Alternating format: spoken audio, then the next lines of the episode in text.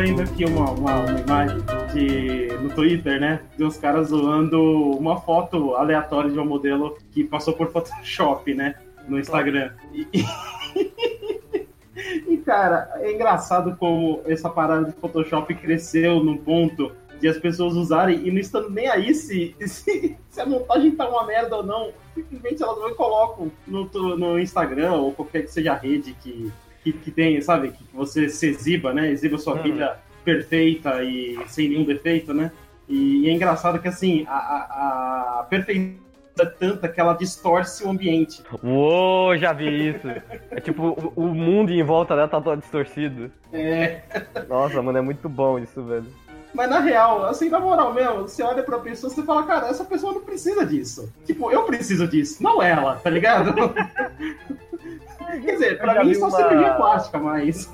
Uma montagem Photoshop que o cara pegou, tipo, uma pizza e transformou na Gisele Beach. Nossa. Daí ele foi modificando e fiquei lá, olha, mano, que foda, velho. Ah, isso aí é naqueles vídeos dos, dos indianos que, que manja pra caramba de Photoshop? Eu, eu não sei se era indiano, mano. Eu só vi o. Era o um negócio do Facebook mesmo. Aquela distorcendo a coisa e Mano, como é que você vai transformar? Meu Deus do céu, virou uma. Do nada o negócio virar uma pessoa. Era muito bizarro. Entendeu? Que manja demais da ferramenta, velho. Ô, meu celular não. Ele descobriu que eu comprei o um novo. Ele não tá gostando da, da ideia tá, disso. Tá ficando com ciúmes. Então, ele, ele tá parando de funcionar mesmo. Tipo, ele tá desligando nada. Eu coloquei ele pra carregar, daí eu usei um pouco, tava lá jogando. E do nada ele desligou. Daí eu olhei, mano, mas eu acabei de carregar essa porra, velho. Daí eu liguei, tava com 50% de bateria e não tava querendo ligar de novo. Aí eu fiquei lá olhando, mano. E você querendo me emprestar ele. Não, mas ele, sei lá o que aconteceu, velho. Ele deu uma louca mesmo de vez. Você não pode usar ele. Se você usar ele muito, ele não gosta. É muito estranho. Ele tá de mal com você. É, tô percebendo. eu não aceitaria esse celular. Só por garantia. Ah, mano, é mancada isso. Eu não vou pegar, não. Seu celular tá melhor que Olha, o leproso, ele liga, é, ele faz chamadas, né? Faz e recebe Porra, chamadas. Ele liga. Mas. É.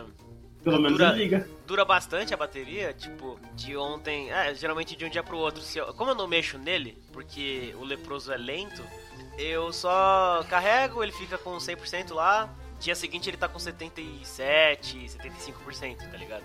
Hum, tá então bom. Não preciso ficar carregando. Ah, é melhor do que um celular atual comum, né? Mas ele é muito ruim. Porque hoje de manhã deu. Hoje de manhã, ontem, sei lá, deu pau de novo no WhatsApp e ele. Zap zap? É. Aí, tipo, apagou as conversas todas que eu tinha e não sei o que. E a toda hora ele fica dizendo que não tem espaço no celular e eu não tenho nada nele. Eu não tiro nem foto, nem nada, porque não dá mas eu não tenho nada, nada. E eu fico apagando cachê e tal. E só tem coisa que eu realmente preciso usar, saca? Aham. Uhum. Essa é a vida do leproso. Se eu não me engano, uma marca lá da Sony é, é, tem esse defeito que é, ele chega um momento que ele começa a falar que ele não tem espaço, só que a Sony tipo lançou um celular com um monte de aplicativo nativo que, que já vem, né, com o celular e ocupa, tipo, uns 80% da memória. É isso. Aí é óbvio que o negócio vai virar e falar que não tem espaço, né? Porque eles mesmos ocupam com, com lixo. Até porque quem usa, tipo, os aplicativos de TV e livro, tá ligado? Se você quiser ler livro, você baixa um, sei lá, o, o Kindle, sabe? sabe, quem usa outro aplicativo sem ser esse, ou, sei lá, usa um aplicativo pirata de mangá, entende? Tô vendo aqui o que eu perdi enquanto eu dormia. Nossa, mano, é sério, tô. Tô estranhando que as coisas estão passando. mas... O pessoal só posta a mesma coisa, é gato, é cerveja, ou o pessoal fumando, ou é mensagem de mãe, sabe? Ah, bom dia, Deus está aqui por causa que você está ali. Houve o Sonic que vazou do filme. Como assim? Vocês não viram, não? Eu não vi. Nossa, cara, vazou aí o, o visual do Sonic que, do filme live action. Oh. Olha, assim, se vocês não viram, eu aconselho não ver. É, se vocês imaginam. Se você. Você viu? Eu vi. Nossa, velho. Ô, na boa, mano. Os caras só tinham um trabalho, cara. Um trabalho. Não tinha. Não, não era. De... É, não, não, não era difícil, cara. Vai. Convenhamos. O negócio tava pronto. Era só modelar 3D, porque concept eles iam lá na Sony, na, na, na SEG e falavam, dá uns concept aí pra nós. Aí os caras, ah, toma aí, mano E beleza, era só isso. Nossa. Cara, não era difícil, mano. Os caras fizeram um negócio muito ruim, mano. É igualzinho o pica-pau daquele live action horrível lá. Nossa. Nem, nem lembro daquilo, velho, pelo amor. Eu não assisti esse daí e não quero também. É, você não tá Aquilo é perdendo nada. criminoso, velho. Sim, é criminoso. Tinha que ser preso que, aquele filme. o filme, né? Nem a pensar Então, filme o filme tinha que ser preso. Bom, é... vamos começar, né? Se a gente não Então, pra começar... mim, a gente já tinha começado aí a conversa aleatória. A conversa aleatória começou já, pô. Mas, ah, Não, pra mim era isso. Ah, não, mas vamos começar Acabou o podcast, programa, né? Acabou, acabou, acabou, tchau. Já, já falamos demais. Bri- Obrigado, Severino, De nada. pela Foi sua um participação. prazer. Obrigado, Se Wallace. precisar de outra, tá aí pra, isso e é nóis. Caraca, essa foi rápido. É, Pô, foi. foi já meia hora, velho. É. Aonde? Tá. É. Vamos lá. É, Ah. cara. Dando Por que bola. você queria conversa aleatória? Porque o quê? Por que queria conversa aleatória só sobre? Como assim queria conversa aleatória? Pra Ah, que eu, não quê? entendi, eu não entendi isso. Você falou pra mim, faz uma conversa aleatória. Eu só prestei atenção nessa parte. Você nunca ouviu o nosso podcast? Nunca ouvi. Nossa, Severo. Eu sou assim. Vou quicar o Severo. Tá, porque a gente tem essa conversa aleatória no começo. Uma conversa X sobre qualquer coisa. E é isso. Agora você entendeu porque eu sempre procuro o botão de quicar. Então, né?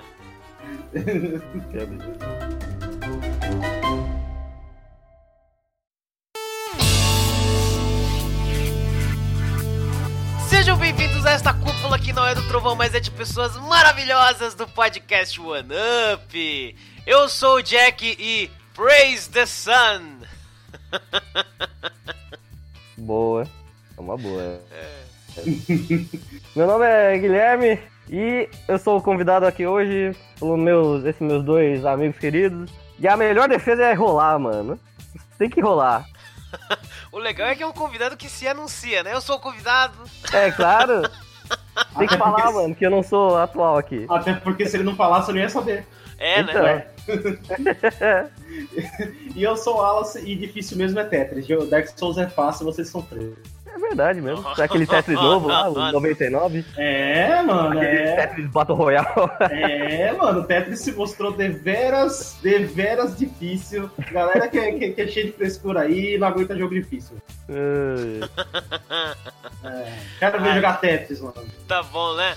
O papo de hoje promete vai ser sobre a franquia Soulsborne. Olha só, né? Mas antes tem os recadalhos rapidão.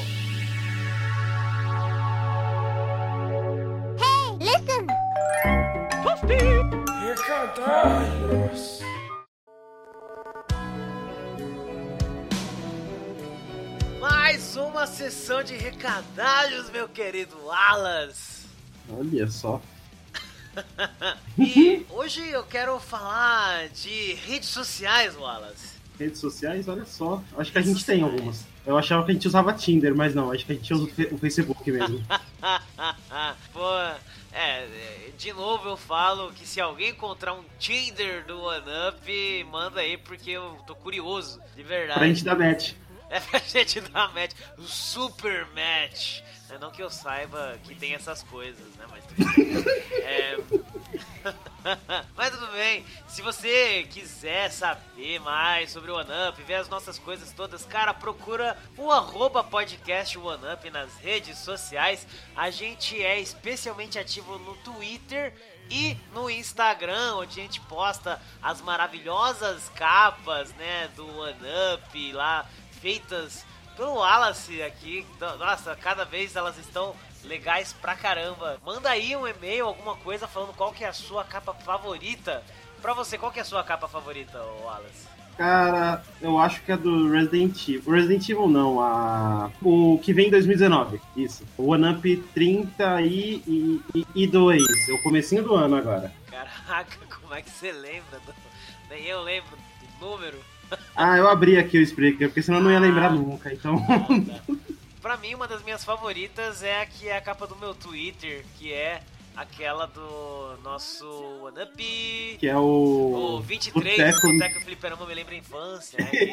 É muito legal, aquela capa é maravilhosa. Aliás, o título é maravilhoso. Sim. Mas Muito. tudo bem. É, então procura aí o arroba podcast OneUp em tudo que é rede social e a gente sempre publica quando tem algum jogo de graça em alguma das lojas digitais que você pode usar, meu querido ouvinte. E o arroba podcast OneUp também pode ser encontrado lá no PicPay, não é não, Wallace? Com certeza. E é lá que a galera pode ajudar a gente a comprar esfirra todo mês para poder se manter vivo. Quer dizer, não, é, é- na verdade é para pagar é, é, custos que o podcast tem. É isso, isso. É. Quando der pra pagar esfirra, aí vai ser bom. Mas fala então, Wallace, como que as pessoas podem ajudar o OneUp, colaborar com o OneUp lá pelo PicPay, se elas acharem que a gente merece? Olha, ela. Bom, primeiro de tudo, assim que ela encontrar o arroba podcast OneUp no PicPay, ela vai encontrar três planos, de 1, de 5 e 15 reais, sendo que o de 15 reais é o Master Blaster plano, onde a pessoa tem acesso ao nosso grupo, que é ultra secreto, que nem a, nem a CIA encontra, e aí ela pode estar participando possivelmente de episódios, estar votando em pauta, ajudar a gente a decidir a próxima pauta e conversar com a gente e aí Zaz, né, cara, e um monte de coisa lá, porque é um grupo, a gente faz um monte de coisa. Olha aí que maneiro! E é importante também lembrar que quem ajuda o OneUp não ajuda só o OneUp, você vai ajudar todos os nossos outros projetos. E a gente tem o nosso querido OneUp, que é este que você está ouvindo, nosso podcast sobre jogos. A gente tem o Neto Flecha, que é o nosso podcast em que a gente fala sobre tudo Netflix. Se é bom, se é ruim, se vale a pena assistir. E a gente também tem o Trincando Ideias, onde a gente destila loucura, fala sobre tudo e qualquer coisa. Meu, colabora. E se você não pode colaborar agora, nesse momento, a gente entende, com certeza, mas ajuda compartilhando, mostrando um episódio que você achou maneiro, uma live, um flash, um drops. A gente tem tanta coisa maneira que eu tenho certeza absoluta de que alguma coisa vai chamar a sua atenção. E é claro, né? Não esqueçam de mandar um e-mail para o e-mail do oneup.gmail.com falando aquilo que você quiser. E é nóis! Vamos para o episódio, que esse episódio tá sinistro, das almas negras. Bora!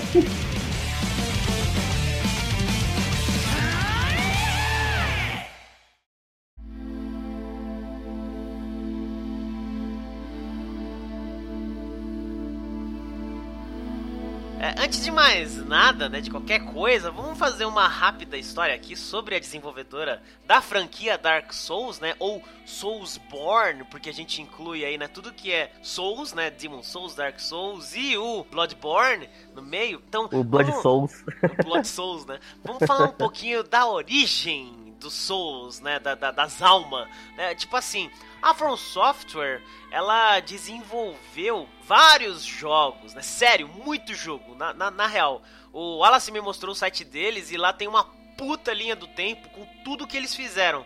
Você vai descendo a página, né, a lista de coisas que tem lá e não acaba, cara, é muita coisa. E olha, tem jogos muito bons e que te fazem pensar nem só de Dark Souls vive a From Software, né, realmente, porque é coisa pra caralho, na moral. Mas hoje, né, pra iniciar a discussão sobre Dark Souls, a gente precisa falar rapidamente da franquia de alguns jogos que a empresa lançou lá no início da carreira, né? Jogos que iam se tornar a base da franquia Souls. Jogos que podia até que não fossem tão bons assim, apesar de eu ter assistido uns vídeos e achar eles bacana, né? Mas pelo menos tinham boas ideias, né? Não sei se eu ia jogar aquilo naquela época, mas a gente já vai falar. Mas assim, antes de falar qualquer coisa sobre esses jogos, meu querido Severo, vou explicar pra galera por que que você foi chamado pra participar desse One Up. Por quê?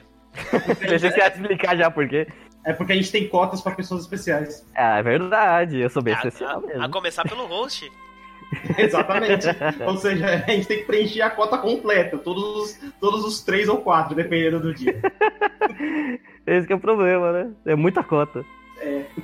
Então, só pra falar um pouco, eu jogo Dark Souls mais ou menos da época que saiu. Quando é que saiu o primeiro Dark Souls? Foi em 2007, 2002? Não faço ideia quando saiu o primeiro. 2011. Então, eu vivo jogando essa desgraça desde que tem saído no Xbox 360, como se fosse a minha vida. E eu vou eu tenho procurando história, tenho procurando referências. E eu sigo muito a, o pessoal da, da empresa. É muito legal o trabalho que eles vão fazendo, o que o pessoal inspirou em outros desenvolvedores, como outros jogos que tem a, tem a mesma mecânica, ou pelo menos tem alguma coisa inspirada nesse jogo. Por exemplo, The Witcher, tem mecânicas no Hollow Knight.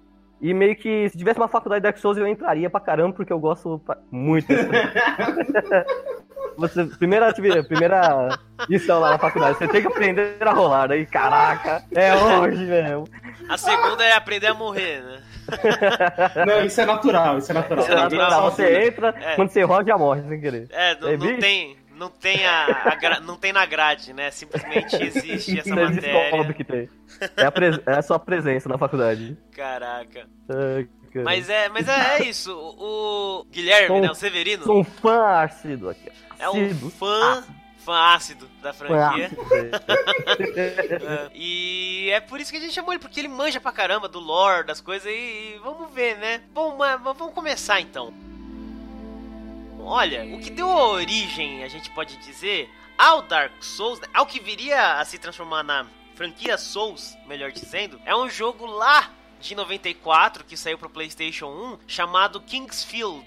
E, cara, eu fiquei surpreso porque durou um bom tempo. Tem um videozinho na internet, eu acho, não sei se foi esse que o Wallace passou pra gente. Qualquer coisa, a gente vai deixar todos os links dos vídeos que a gente for falar aqui na descrição da, da do episódio na descrição What? desse episódio. Mas tem um vídeo lá que mostra a evolução desse jogo, do, da franquia Kingsfield. E, cara, é muito da hora. Eu fiquei muito surpreso de ver o último, né? Com gráficos que me lembravam o Elder Scrolls Oblivion, né? Que é o, é o quinto, se não me engano. O quinto Elder Scrolls. Que vem antes do Skyrim, né? O, que veio logo antes dele. No Kingsfield, tem muita coisa que você percebe que foi tirado, né, dele direto pro Dark Souls, direto pra franquia Souls. Muita coisa, na real. Tem as dungeons, o, a temática até, né, bem sombria, porque você aparentemente é um aventureiro que você se é, entra lá numa dungeon e você enfrenta uns bichos que são basicamente mortos-vivos, pelo que eu entendi. É, é muito louco, cara. Tem esqueleto, tem uns bichos bem estranhos lá. É, é da hora, assim, você você olha e fala, pô, é Dark Souls, né? Em primeira pessoa, porque o Kingsfield é em primeira pessoa. Além disso, né, tem o lance da estamina, né? A energia, né? O fôlego, o sei lá. O MP. É. Pra você usar os poderes, usar as magias. O jogo é, já é, era. É muito difícil. pegar RPG, velho. É muito Você chegou a jogar? Vocês chegaram a jogar o Kingsfield? Não, então, eu já vi muito vídeo dele na internet. Eu nunca peguei mesmo pra jogar. Nunca fui aquela pessoa de pegar e fazer emulador pra voltar a jogar pelos vídeos que eu ficava vendo, nossa, é, é inspiração Dark Souls total. Você vê os NPC, os tipos de ataques, os inimigos, é, é muito continuação para jogo. É muito legal. Na época do, do Play 1, na época que eu jogava mais, né? Praticamente o videogame que eu mais joguei, né? É, eu, quando eu ia comprar jogo, eu, eu lembro que eu via a capa desse jogo. Sempre. Só que assim, a capa não me chamava muita atenção, porque é, é, pelo menos a capa que eu sempre via era uma capa muito simples, porque era, só Kingsfield em vermelho e um fundo, assim, escuro, com pouca coisa, sabe? Era uma arte bem feinha, para falar a verdade, real, assim mesmo. Então, assim, nunca me chamou atenção. Com arco-íris, compraria. É, exato. Ah, se tivesse um, uni um, unicórnio com explosão e metralhadora, eu compraria, com certeza, mas... Caralho, assim até eu. Ah, com certeza, não, sempre, né? Mas a... Você abre o jogo que não tem nenhum unicórnio. É, triste. Fui enganado. Mas a capa era bem feia, então assim, eu não tinha interesse. Só depois, sabe, tem um bom tempo, aí assim, é pra falar a verdade, gente, o jogo é um pouco, é assim, um pouco não, é bastante datado. É, é, é, meio complicado você jogar hoje, porque assim, cara, a From Software sempre teve esse problema de otimização de jogo, e naquela época não era diferente, então o jogo é bem travadão. Mas fica boa, aquela boa, é, como é que é? Lembrança do jogo, né? Realmente ele parece é. um jogo que seria muito complicado de se jogar hoje.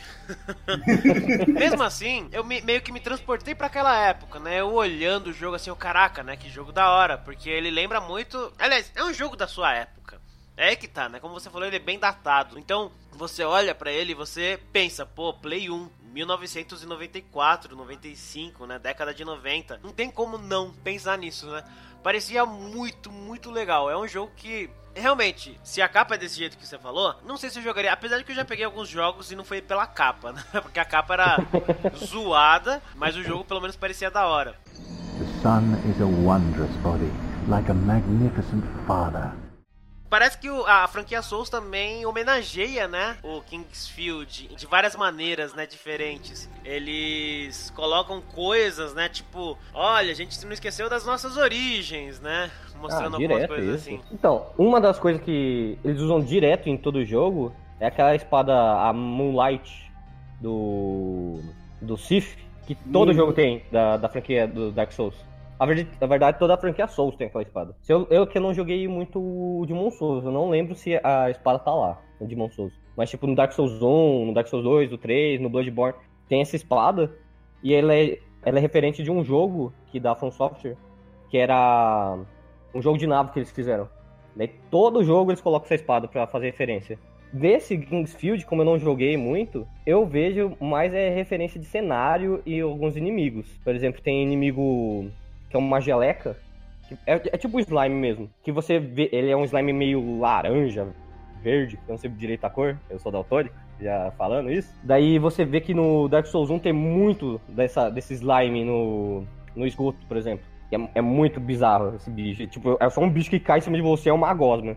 Daí é a mesma coisa no, no Kingsfield. Ele tem muito reaproveitamento de alguns inimigos no Dark Souls 1. Esse é bem legal, pra você ver como referência. O, a Moonlight Great Sword, ela, ela realmente ela nasce no Kingsfield.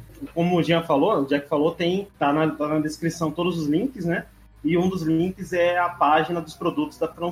Aí se você descer tudo lá para 1994, você tem o Kingsfield, o primeiro jogo. E, e- e na capa do Kingsfield tem a Moonlight Great Sword. Ela tá atrás do nome. Então, e, esse- e essa espada, ela segue até na capa até o terceiro jogo, Kingsfield 3 porque eles eram muito criativos na época, né? Então a capa do, a capa do primeiro jogo é, é Kingsfield, né? Com a espada fincada numa pedra em vermelho. Aí no Kingsfield 2 é tudo em azul. E com a 3 a espada com tudo em verde. Então é uma coisa extremamente criativa, né? Uhum. Super diferente um do outro, mas, né? A gente, a gente Super aceita, diferente. a gente aceita que é 1994, né, cara? A gente, É. a gente- a gente entende. Imaginação que- tava em alta. assim, pô, os caras estavam a mil, porque assim, imagina que eles fizeram um jogo. Sim, Numa naquela, época- naquela época que saía jogo por ano era foda, mano. É, cara, então assim, a gente entende isso, mas que é engraçado, é engraçado você olhando hoje, cara. É bem engraçado. E essa. Não é só Moonlight, tem várias Tem outras referências que você vai encontrando. Sabe? É, Moonlight é aquela coisa que, assim, quem é o fã, né, do Dark Souls, da, de, da From Software, né, vai procurar a Moonlight, porque quer ver a Moonlight. Sim. Pode não usar, porque geralmente é uma arma de, de inteligência, sabe? A gente geralmente faz personagem burro, que só tem força. Exatamente, né? Dentro do contexto, né, do RPG falando, né? Então. Não, mas você é quer, mesmo. mas você quer porque, tipo, mano, é, é- é a Moonlight, cara, uma espada a verde ou azul, é um azulado, assim. É um azulado meio brilho lunar. Aquele azul água que a gente chama, aquele verde Sim. água, né? É, e, cara, é muito bonito. Então, assim, você fala, pô, eu vou ter essa espada só porque ela tá no jogo. Então, ela virou aquele ícone que, inclusive, tá no Armored Core também, que é um jogo de robôs da, da From Software, que é gigantesco. Nem sei mais em qual número tá, né? Mas eu acho que ela não continuou, porque eu acho que em, em algum momento a galera cansou do jogo, mas Ah, uma hora tem que parar de vingar o jogo, né? Ah, bom, uma hora para, mas, cara, é assim, eu acho que foi uma, legal, uma coisa legal que a From Software ela tenta manter as suas raízes. Diferente de muita empresa, sabe? Uhum. Não, não criticando, não criticando. Não criticando. Não tô criticando ainda. Ainda não comecei a criticar. É Mas- só o comentário, gente. Levando em consideração as capas que a gente veio, que a- veio a ter depois, né? Tipo a do Arkham City, Batman Arkham City, eu acho que essa daí é bem boa, né? A do. Desse aí que você tá falando. Ou, do, ou lembra aquela lá do Super Nintendo, né? Mais próxima do Phalanx, que é um cara tocando um banjo e o jogo é de nave e não tem nada a ver. Nossa, Sim, nossa, Ou, cara. ou- até aquela do, do Mega Man, né? O primeiro Mega Man? É, o Mega Man, que tem lá um cenário puta nada a ver, e daí tá o Mega Mano na frente com uma. O maluco vestindo uma colã com uma pistola na mão. É, é, isso, tipo. Isso é um...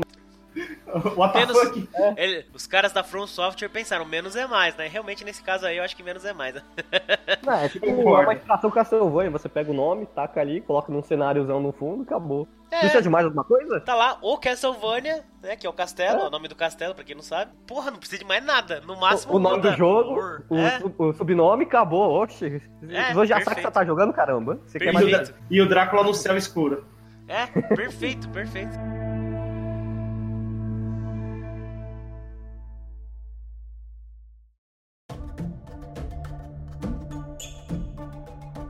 Então vamos começar a falar da franquia Souls, é, de tudo referente a Souls, né? Demon Souls, Dark Souls, Bloodborne. A começar falando do diretor, que é o Hidetaka Miyazaki, ele se manteve como diretor dos jogos desde o primeiro, né, que é o Demon Souls, até o último, com exceção do Dark Souls 2, né? Aí eu não sei explicar porquê, mas quando a gente chegar no Dark Souls 2... Aliás, por que, Wallace, você tem ideia do porquê que ele não foi o diretor desse jogo? Isso é uma coisa que eu sempre quis saber também, eu nunca procurei. Então, o motivo eu não encontrei. Eu sei que. Ele tá que- vendo o projeto? É, então, é porque o- eles já estavam começando a fazer o Bloodborne. Então, o que, que a From Software... é, lembrando que o, Hide- o Miyazaki, ele ainda não era diretor da From Software. Então, não era ele que decidia, o, ele era, não, era, não mandava, né? De cada, entre- de cada De cada setor. Não era ele. Isso, não era ele que decidia Ele- essas coisas, não. Ele virou diretor da From Software depois? Virou. virou. Caraca! Também, ó. Por que será, sucesso, né? né? no negócio. Sem motivo nenhum. Aí, Aí o que acontece? Nessa época, é assim, aí agora vamos entrar um pouco em teorias, né? Porque, bom, Dark Souls é uma teoria gigante, então temos aí uma teoria. Uhul. Como, como tava Bloodborne começando, então eu acho que eles falaram assim, ó, você vai ser co-diretor de Dark Souls 2 enquanto você, enquanto você dirige o Bloodborne. Então, assim, os caras deram trabalho dobrado pra ele. Falaram, ó, você vai trabalhar dois lugares ao mesmo tempo, filhão. Não gostou, sai fora. Aí acho que assim, ele, gost- ele virou e falou: olha, missão dada é missão cumprida. E aí ele fez. acho que é por isso que os caras viram, olha, acho que você manja da parada, tá? E aí Mas- ele. Assim, tem uma coisa, né? Beleza, o Dark Souls 3 é aquele que. Eu, eu acho que dá pra dizer que ele fecha com chave de ouro, né? A, a, a franquia. Mas daí tem o Bloodborne também, que é outro, nossa, extremamente querido, né? Os dois são do Hidetaka Miyazaki. Porém. O Dark Souls 2 é extremamente bem falado e eu acho que esses outros dois que vieram depois eles só foram tão bem porque eles pegaram coisas do Dark Souls 2, óbvio, né? Pegaram, falou, ó, Dark Souls 2 mostrou como é que faz, né? E daí eles melhoraram as coisas lá e tal. E o Dark Souls 2 não é do Hidetaka Miyazaki, né? De outros dois caras, o Tomohiro Shibuya e Yui Tanimura, que eu confesso, não fui atrás de o que, que eles fizeram, mas os caras fizeram um puta trabalho, saca? Chegou Dark Souls 1 e falou, ó, a gente quer que você faça uma continuação, vocês dois. Ah, quer continuação? A gente vai entregar uma coisa melhor ainda, né? E daí tá aí, o Dark Souls 2 é um dos maiores jogos, né, da, da franquia. E como eu falei, o Dark Souls 3 só é bom porque existiu o 2. De onde vieram esses caras, mano? Assim, eu acredito. Tô até dando- jogando aqui de novo no Google, dando aquela olhadinha, mas assim, coisas que eles fizeram é muito pouco.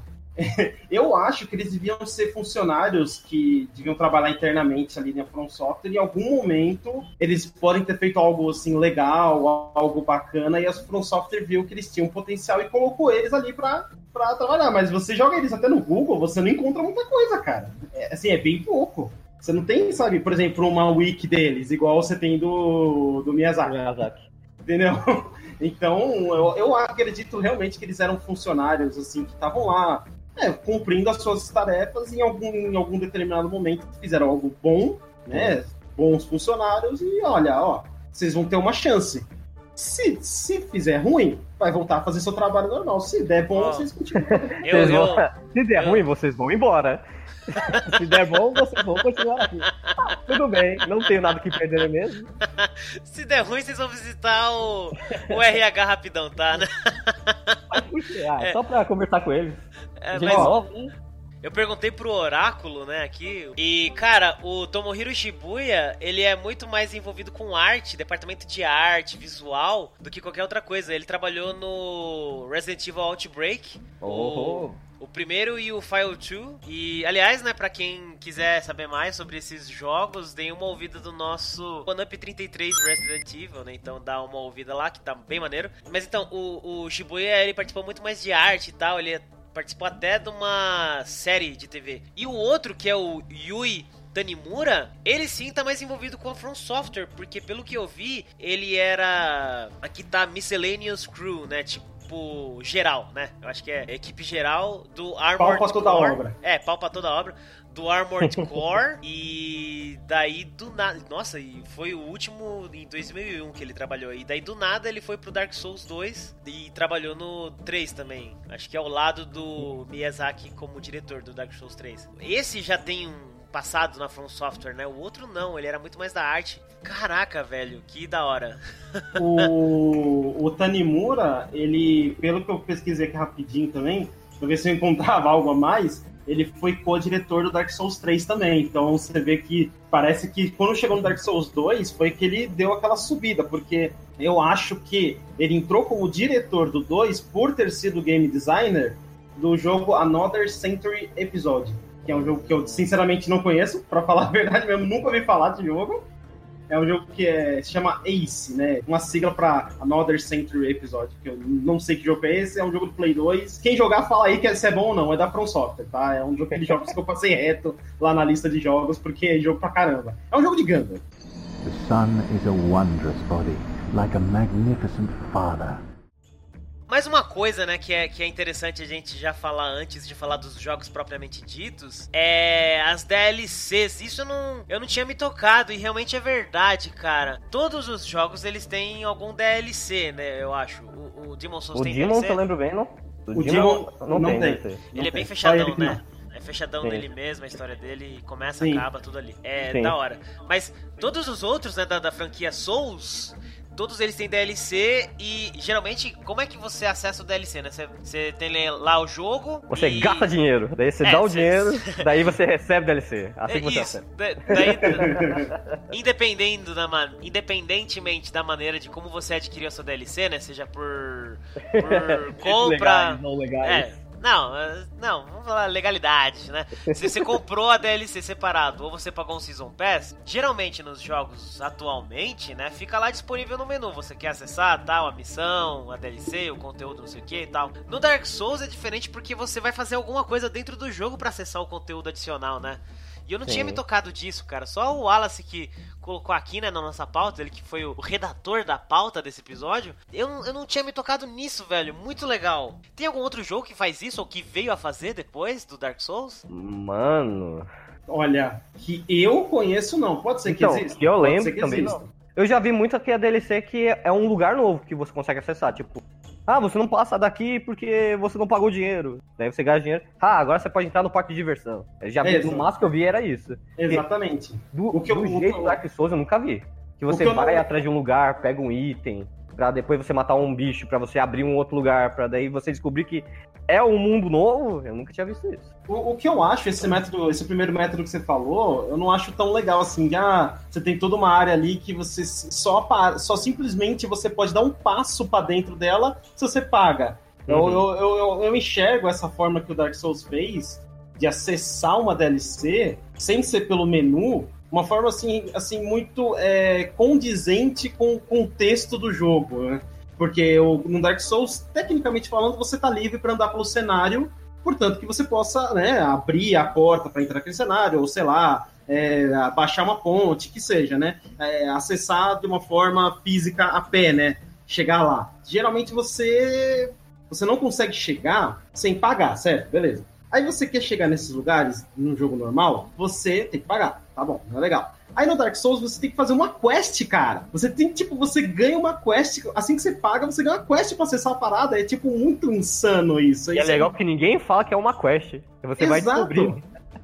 É uma quest sem aparecer. Não, tudo bem, não aparece quest pra você, não tem um menu de quest no jogo. tipo, Dark Souls não tem. Mas você tem aquela quest implícita ali, que é a sua conquista chegar naquele lugar. Aí você olha, tem um golem. Nossa, o que acontece se eu matar esse golem? Caraca, parece uma princesa. Aí a princesa vira e fala, ô, pega um bagulho lá pra mim. Lá, mata um bicho lá, pega pra mim. Aí você pega, volta lá, ó.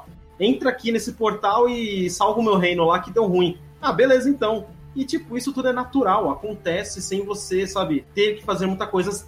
Eu concordo que a DLC Dark Souls 1 é um pouco complexo. Sim. É, um- é bem É, complexo. Eu lembro, é, só pra ter uma, uma coisa, eu não sabia que existia DLC. Tipo, em geral, em jogo mesmo, naquela época.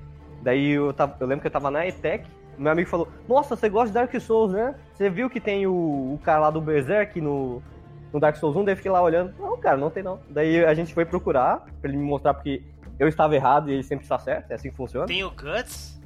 Tem, o, o Artorias é inspirado no Guts, Sério? sério? O Artorias Ferreiro? Não, não, não, não, não, não. Aquele é outro. Isso. Aquele é o. Caramba, esqueci o nome dele. É que Artorias é o nome.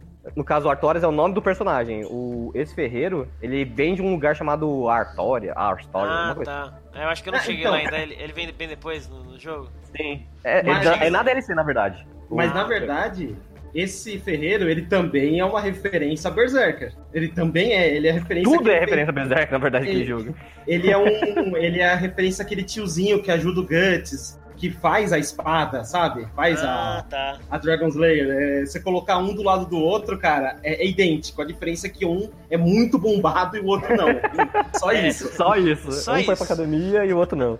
É, um, um, um faz o trapézio descendente e o outro não. Só isso, cara. É porque a capa da DLC é o, é o cavaleiro, o Artorias, lá um dos chefes, lá do, da história do Gwyn, numa posição, tipo, ele segurando a espada com uma mão e ele apoiando a espada nas costas.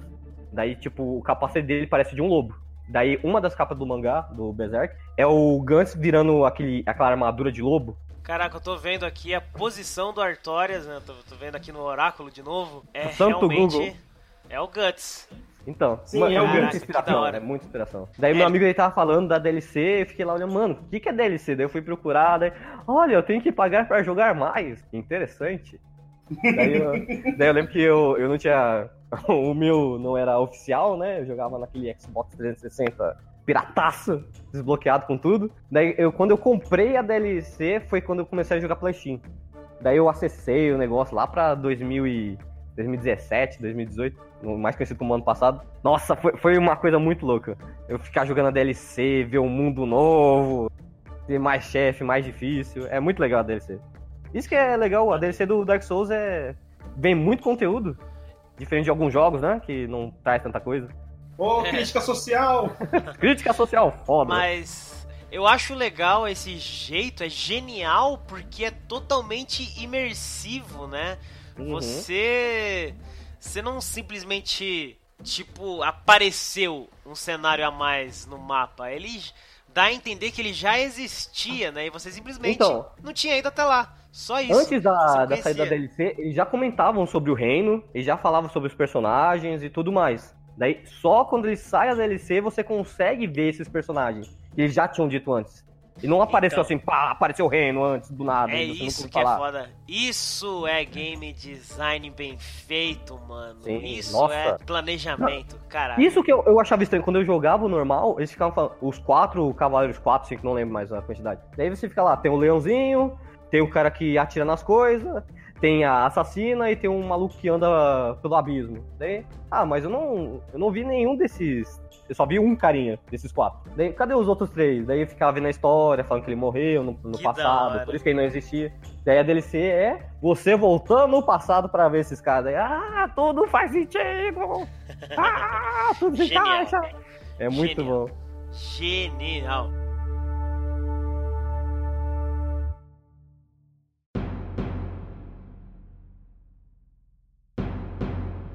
Começar então pelo primeiro, né? Demon Souls. Lá de 2009, ele saiu pro PlayStation 3, não tem DLC, né? Não E- tem DLC, é exclusivo pro Play 3. exclusivo pro Play 3 e começou, morreu como Demon Souls. Só que assim, o jogo é o Dark Souls, né? É o primeiro Dark Souls. Você olha lá e não tem como você não pensar que, que não é, né? Eu lembro quando um amigo tava mostrando pra gente, falou: Olha esse jogo aqui, é muito foda, mas ele é difícil pra caramba, não sei o quê. Nossa, daí a gente meu amigo me apresentou o jogo do mesmo jeito. Olha esse jogo aqui, é RPG, é o verdadeiro RPG. Você É. anda, daí você morre, daí você fica puto. É, É, tipo, e daí ele, ele, ele mostrou pra gente e tal, e daí tinha um chefão lá, que ele tava travado e a gente ficou vendo ele meia hora tentando lutar contra o chefão, morrendo e tentando, morrendo e tentando, morrendo e tentando. Mas, cara, o Demon Souls, ele é o sucessor, né, espiritual do Kingsfield.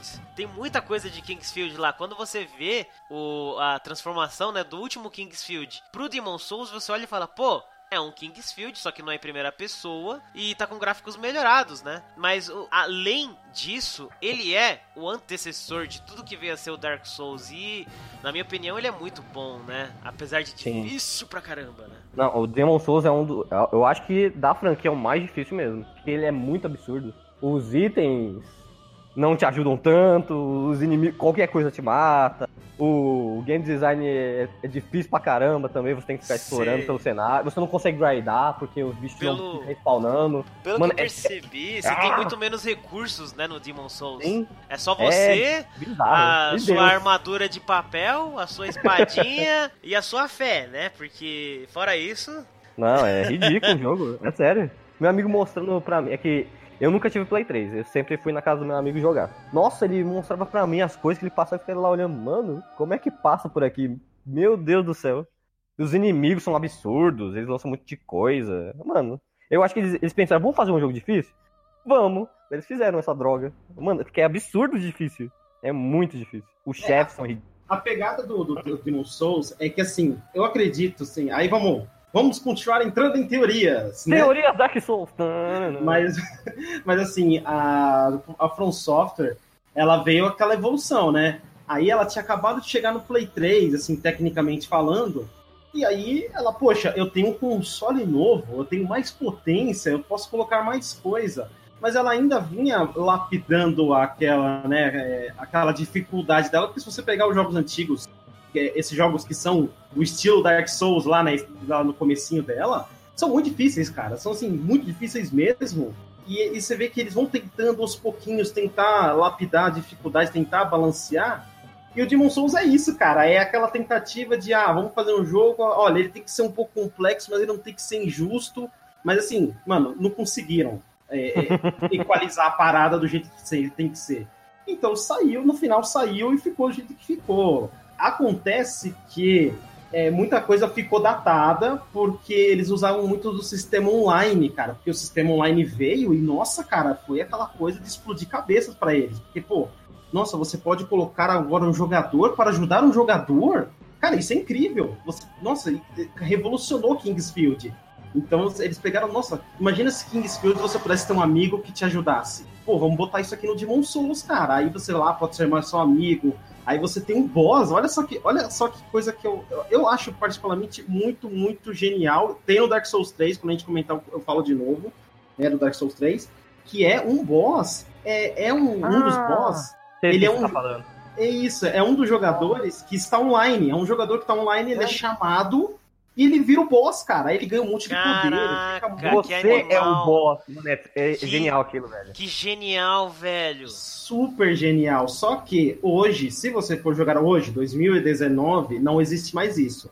Vai ser um NPC controlado pelo computador, tudo porque não tem mais sistema online. Lembrando que a Sony já, se não me engano, já encerrou, né? Ou vai encerrar, não sei, mas a Eu acho que From vai encerrar. Vai encerrar, né? Mas a From Software já falou, ó, não tem mais serviço, É. acabou. Parou, pa- Mas- passou, né, a época também do jogo. Não. Sim, com certeza. Mas assim, eu acho que foi algo que a From Software virou e falou, cara, vamos, é, e- eles não conseguiram balancear tudo, né, o jogo, mas algumas coisas eles falaram, olha, isso aqui a gente tem que fazer bem feito. Isso eu acho que é uma das coisas que, que foi bem feita e é um legado que tem no Demon Souls que eu acho que muitos outros jogos poderiam usar tão bem. Nossa, mano. É, Essa foi- parte é genial. Foi pra mim o primeiro jogo que eu vi esse tipo de coisa, né? De, de você chamar um amigo pra jogar ou tal, é, na franquia Souls. É, isso eu acho que é uma característica, né? Da, da- do gameplay da, da franquia. Eu, eu É uma acho. característica mesmo, você chamar É. alguém pra te ajudar ou algum desgraçado invadir o seu mundo pra te matar. Isso é legal, isso é da Que dá uma raiva, você só quer fazer um chefe e um maluco tá com full build lá dele, brisado. Você tentando só zerar o jogo. Daí, caramba, eu só quero acessar a DLC, velho. Por que, que você tá fazendo isso comigo? Já aconteceu comigo. Eu queria Também. matar um chefe, eu fui invadido quatro vezes pelo mesmo maluco. e eu não conseguia matar o cara. Eu desliguei a internet, daí eu fui até o chefe. É, isso também é algo que é, que é algo muito interessante, é a invasão de mundo, né? Você, Sim. você tá lá jogando, e aí se você tiver online no modo humano, é, no caso do Demon Souls é o modo vivo, se não me Modo engano. vivo. É quando você tá fora do, do, do mundo das almas, né? É, alguém que está na internet pode invadir o teu mundo. E aí ele é um NPC ruim, ele vem na forma vermelha, tem, tem como você mudar a cor lá com os itens, mas bom, ele vem na forma vermelha. E é isso, cara. A opção, a- o objetivo desse jogador é te matar. E ganhar o que você tem no seu bolso, que é dinheiro, no caso, tá? Ou almas. É, almas, ah, o que no caso é almas. Ah, é alma. Esse é o objetivo daquele cara. Ah, isso é ruim. Ah, cara, é ruim, mas pensa assim, se você matar ele, você também ganha dinheiro. Então, é, assim, é justo. O problema é que é igual o que o Severino falou. Às vezes vem um cara muito forte, muito apelão, usando, Muito forte. usando hack às vezes. Isso aí é, assim, desanima bastante. Então, Ou também- aproveitando que a, o nosso país não, é, não tem uma internet tão boa. Exatamente. Então, assim, já aconteceu também comigo eu pegar e desligar a internet, porque eu falei, ah, mano, ó, dá não, deixa eu jogar aqui em paz, porque as pessoas não querem que eu jogue. Então, é, a From Software fez. conspira contra você. Essa é a verdade. Exatamente. Você quer jogar, mas as pessoas não querem que você jogue. Então, É bom e é ruim, né, ao mesmo tempo o negócio. Eu acho bem Exatamente. divertido, mas tem um momento que você. Caramba, mano, já é a quinta vez. É. Para! Para, por Exatamente. favor!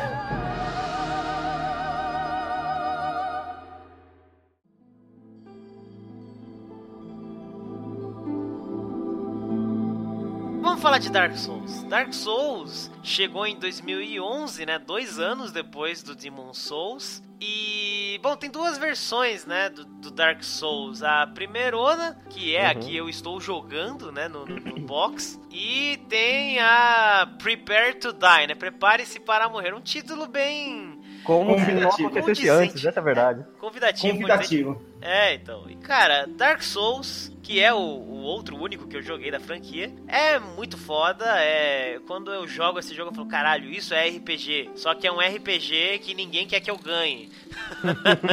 Porque é, é difícil. Meu Deus, é difícil. Mas é da hora, assim, não difícil e impossível, né? É só difícil, é só isso. É bom. É um jogo legal, é da Ele- hora. eu, eu gosto de dizer que ele é justo, na verdade. Porque você tá no nível, Sim, sei sim. lá, 150, muito forte, já terminou o jogo, tá upado, tá lá com as magias, a armadura que você quer, no, tudo no máximo.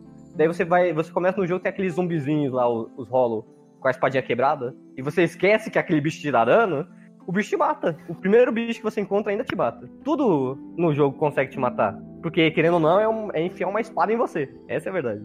E isso é legal no Dark Souls 1. Tipo, você não Sim. pode menosprezar nenhum inimigo. Porque Sim. se juntar uns três ou uns sete e ficar em volta de você, você morre. Se juntar um e você esquecer dele, ele te mata também. É um jogo isso que é- é pune decente. você se você achar que você é simplesmente foda e nada mais te atinge, né? Uma Aham. coisa tão simples quanto você levar um susto na beira de um desfiladeiro e cair desse, des- desse desfiladeiro, você não é imortal. E pior que acontece no Dark Souls. você cair. É, então. O, o cara aparece, dá uma porrada por e caramba, eu própria. caí. Ah! E o Dar, daí eu, ah, mano, por quê? Daí, é, pior de tudo que você percebe que o cara vai fazer aquilo de novo e você cai de novo. Umas sete vezes, daí você percebe, ah, agora eu acho que eu vou desviar dele. Só uma coisa, Wallace, você sabe por que mudaram o nome de Demon Souls para Dark Souls? A origem da mudança, não. Então, pelo que eu estudei, pelo nosso oráculo aqui, que a gente tá falando, a franquia, eles fizeram o Demon Souls para o Play 3. Daí, eles, acabou o contrato com eles. Daí eles tinham que fazer um outro jogo. E como o Demon Souls estava vinculado com a Sony, eles tiveram que mudar o nome para Dark Souls, no caso. Daí eles iam poder fazer tanto pro Xbox quanto pro PlayStation, e eu acho que era só naquela época, né, que É sério que foi uma questão contratual só, o Sim, nome? Porque Caraca. o Demon Souls estava ligado com a Sony. Só podia lançar jogo para pro Play, pro Play 3 na época. Daí, pra burlar isso, eles falaram, ah, então a gente vai mudar o nome do jogo e lançar pra, pra outras plataformas. Daí, eles fizeram Dark Souls, o Dark Souls 2, e assim por diante. Por isso que não existe mais o Demon Souls 2. É por causa daquela, daquele vínculo con- contratual mesmo. Foi o que eu estudei. Posso estar falando lorota? Talvez, mas é assim mesmo a vida. Mas sim, faz sentido, Então. porque a From Software ela é um tanto quanto, é, vamos dizer assim, é, leva ao pé da letra algumas coisas. Então, por exemplo, é a mesma coisa com Dark Souls agora. Ela, ela terminou o 3, é, como isso tudo tá com a Bandai, é, a Bandai publica, ela virou e falou assim: olha, amigo, é, fica aí com esse Dark Souls, eu vou fazer Sekiro, é, vou começar a trazer coisa de ninja de volta e você que se lasca, entende? Fica aí, aí fica brincando aí de fazer remake, remaster ruim e tchau, entende? É a mesma coisa que Bloodborne, né? Bloodborne tá lá com a Sony também, né? É exclusivo. Então, é por isso que assim, ah, todo mundo quer o Bloodborne 2. Eu acho que nunca vai acontecer, porque é, agora a From Software viu que lançar para todos os consoles vale mais a pena do que para um só. Eu acho que sim, Bloodborne é um jogo que pode. O 2 pode ser que nunca saia. É, o, Ia ser o, bom o Bloodborne 2? Sim, com o, certeza. O próprio Hidetaka Miyazaki falou: olha, Bloodborne 2, então, tá nas mãos da Bandai. Se ela quiser, faz. Se não quiser, não faz. Eu tô aqui no Sekiro. É, Basicamente, ele, né? Ele disse que não vai fazer, pronto. É. Basicamente, porque assim, quando o cara Se solta uma dessa. Vai ser bem ruim, hein? Assim, mano, isso assim, se ele, se ele soltou uma dessa, cara, é porque ele olhou e falou, oh, mano, eu não vou lançar esse negócio, vocês que se lascam, tá, bicho? Tem, eu tenho mil jogos pra lançar e vocês querem o mesmo jogo pro resto da sua vida, sabe? É, eu acho que o pessoal tem que desapegar um pouquinho também. Uhum, da franquia. É, tipo, é uma pegada Kojima e Metal Gear, né? Chegou uma hora que ele, ah, contei a história que eu queria contar, agora eu quero contar outra, né? Que é o. É... Entregador. Simulador de CDX. É, o simulador de CDX. E... Eu não tá entendo até agora. ninguém, ninguém Mas... entende, nem ele mesmo. nem e, e agora tem uma pegada legal que você falou, né? Que tem a versão Prepare to Die. É que ela, a, a, versão Prepare to Die, ela é uma versão que já vem com a DLC que se chama Artorias of the Ages, que é o que o Severino tá falando, que a gente acessa, né? Com toda a quest e tudo mais. Mas por que, que é Prepare to Die? Porque, assim, ele era um. Dark Souls era um jogo que não tinha pra PC até então. E aí o que aconteceu? Todo mundo que, que, que, só jogava PC viu o Dark Souls e falou, cara, eu quero jogar também, mas eu não quero comprar um videogame. Uhum. E aí uhum. fizeram uma petição, cara, uma petição gigante. Eu não sei se você ainda encontra, mas a petição muita, muita gente assinou. Chegou na From Software, a From Software olhou e falou: olha, se todo mundo que lançou, que, que assinou, comprar, é lucro. Então eles fizeram. Ah, Dark Souls. Ele é um jogo meio mal otimizado? É um jogo ah. mal otimizado. Mas ela lançou. A questão é que ela lançou já com, com a, a DLC. Entretanto, houve uma, algumas pequenas, houveram algumas pequenas mudanças. Inclusive, Jack, a versão que você está jogando, que é a versão original, você vai se você jogar a versão Prepare to Die, você vai sentir uma leve facilitada. Então você vai sofrer mais do que você está jogando. Assim que é bom, assim que é da hora. É, ah, é como eu... a vida. É como a vida. É, eu, eu, eu tô. É, quando eu tava jogando mais, agora eu dei uma parada de jogar, mas eu conversava com, com o Severo, né, onde eu tava e tal, e ele ficava me falando, ah, então, cuidado quando você chegar no esgoto e aparecer uns ratos, Nossa. entendeu? Ah, beleza, né? Aí não eu cheguei. Bicho olhudo lá, cheguei nesse esgoto. É, não, não era nem o rato, era o, era o sapo. Aí, aí, eu cheguei no esgoto. Aí eu lá, matei o sapo, pô, tranquilo, tranquilaço, matei todos. É, aí eu precisei sair de lá pra fazer alguma coisa, só que eu precisava voltar, né? Porque eu precisava repor alguma coisa. Enfim, voltei lá e acabei caindo num buraco que foi bem no meio de um monte desses sapos. Aí eu falei, ah, beleza, tranquilo. Eu sou rápido, eu consigo matar eles e voltar, né? Porque todo cuidado é pouco. Eu não vou menosprezar o inimigo, né? Só que daí um deles me soltou um gás lá, um negócio que eu morri. Aí eu fiquei com uma puta penalidade lá, foda, que eu nem lembro mais o que que era. Então, é o curse. Caraca, é por isso que o Severo falou pra tomar cuidado, não sei o quê. A penalidade que, no caso a gente tá falando, é o bicho, ele faz você ficar com a metade da vida. Daí se Sim. ele fizer de novo o negócio, você fica com a metade dessa metade da vida. E vai assim, até ficar no limite. Isso é, é ridículo legal. essa penalidade, Nossa, mano. Velho, é, é muito chato esse sapo, velho. E eu acho não, que eu nem terminei a quest olha, ah, O inimigo aleatório, eu vou matar. Eita porra! E ele é fácil de matar. Você dá uma, duas espadadas nele, ele morre. É, é rapidão, é fraquinho. Fraquinho no quesito de levar porrada, mas é foda. Quando o bicho quer te matar, ele, ele te mata com estilo também. E, e uma coisa engraçada, esse bicho aí, se você estiver jogando online, você consegue ver umas estátuas, tipo, petrificada de Curse. Que é todo, toda essa estátua que tá petrificada pelo cenário, são outros jogadores na vida real que morreram pra esse sapo. Olha, é que legal. Muito legal. O muito... jogo mostrando, olha todo mundo que se fudeu aqui Igual você. bichos.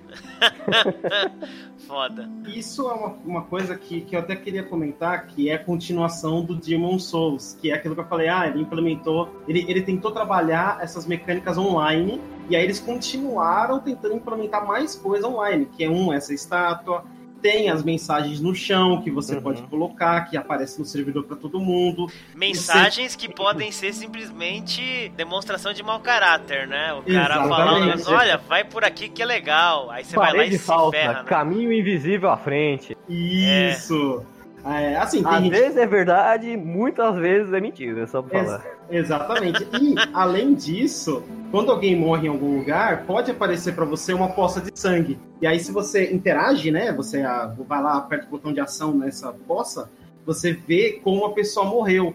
Então você pode olhar e falar: hum, olha só, tem algo perigoso aqui, porque ele mostra meio transparente. Não mostra o que matou a pessoa. Então você, você, tipo, você vê um cara andando meio transparente, um fantasma, aí do nada ele, tipo, toma um hit e vai pra trás e cai morto. Então ele simplesmente cai, ou então ele é esmagado. Sabe, você vê ele, ele, ele, ele se lascando de uma forma bem, bem ruim, aí você fala, hum, tem algo ruim aqui. Isso eu acho estranho algumas vezes. Tipo, tem uns, tem uns lugares do Dark Souls que não tem nada, é só um corredor.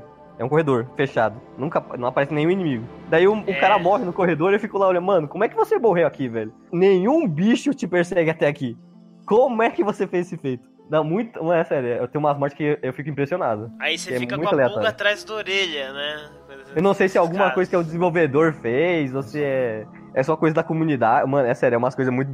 Tá Tem uns ouvindo? caras que ele morre aleatório caindo no buraco, esse- mano. essa ambientação de dark fantasy, né, de, de fantasia dark do Dark Souls é muito legal, né? É uma coisa que você não vê na maior parte dos jogos, né? Se você tem um jogo de fantasia nessa temática, é, não é tão dark assim, né? Não, É não mais me- colorido mesmo, essa é a É, verdade. não me vem à cabeça nenhuma outra franquia que seja assim, que tem uma ambientação dessa, a não ser jogo de terror mesmo, mas fora Bloodborne, que nem conta porque ele é da mesma franquia, não, não me lembro de nenhum outro jogo. Qual outro Teve mais é- jogo assim, mas foi inspirado. É, inspirado, né? Mas aí eu, eu não gosto de outros. contar mais, porque. Então, eu não gosto de contar porque é muita inspiração. Você É. vê. No Hollow Knight você vê aquele mundo todo escuro, você é o único personagem que não fala. É, daí Quando eles você colocam... morre tem seu espírito. É, inclusive uma das descrições é sempre Souls-like, né? Semelhante a Aham. Dark Souls, né? Então é, Ou aquele famoso. É, é tão difícil quanto Dark Souls, quando saiu o Crash lá. é tipo É, isso. Crash é tão difícil quanto Dark Souls, mano. É a mesma coisa, velho. The sun is a wondrous body, like a magnificent father. Então, eu tenho uma coisinha só que. Comentar um pouquinho só do enredo, porque aqui a gente inicia uma discussão em relação ao enredo dos outros Dark Souls a partir daqui. Que é a, a tal da chama no, no Dark Ah, Souls. chama. Que, que é. a Vai falar da tal- história? É, não, eu, eu vou, fazer- eu vou pincelar só o que é a história. a Você é história uma é longa, hein? é, é muito longa, e assim, eu só vou falar aquele, aquela premissa que. Até porque eu não, eu não posso me alongar, porque senão a gente entra em teoria e aí lascou. Ferrou todo o rolê aqui do, do, do- do podcast. Que, cara, basicamente é: existe uma chama, existem os deuses, e essa chama vai apagar. Então vai vir a era da escuridão. E aí, a gente entra numa pegada que é o que, eu- é, o que é, por exemplo, uma criança com medo do escuro?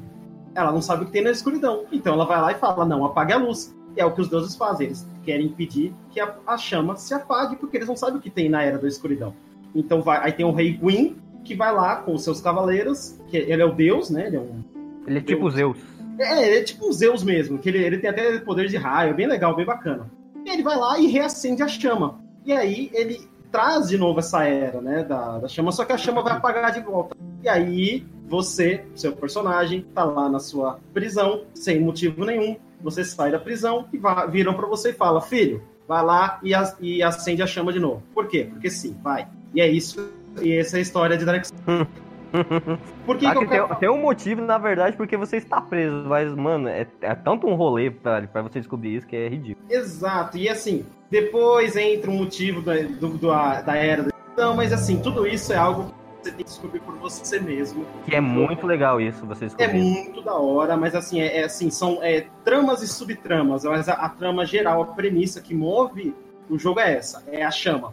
Por que, Uhum. que eu falo que isso é importante? Porque no Dark Souls 2 também vai ter sobre a chama, No 3 vai ter sobre a chama também. Bloodborne não tem, mas é, essa é a premissa que sempre vai seguir. As, a luz e a escuridão, a, apagar a chama, traz a escuridão. A, só que assim, o, o que, que a escuridão é ruim?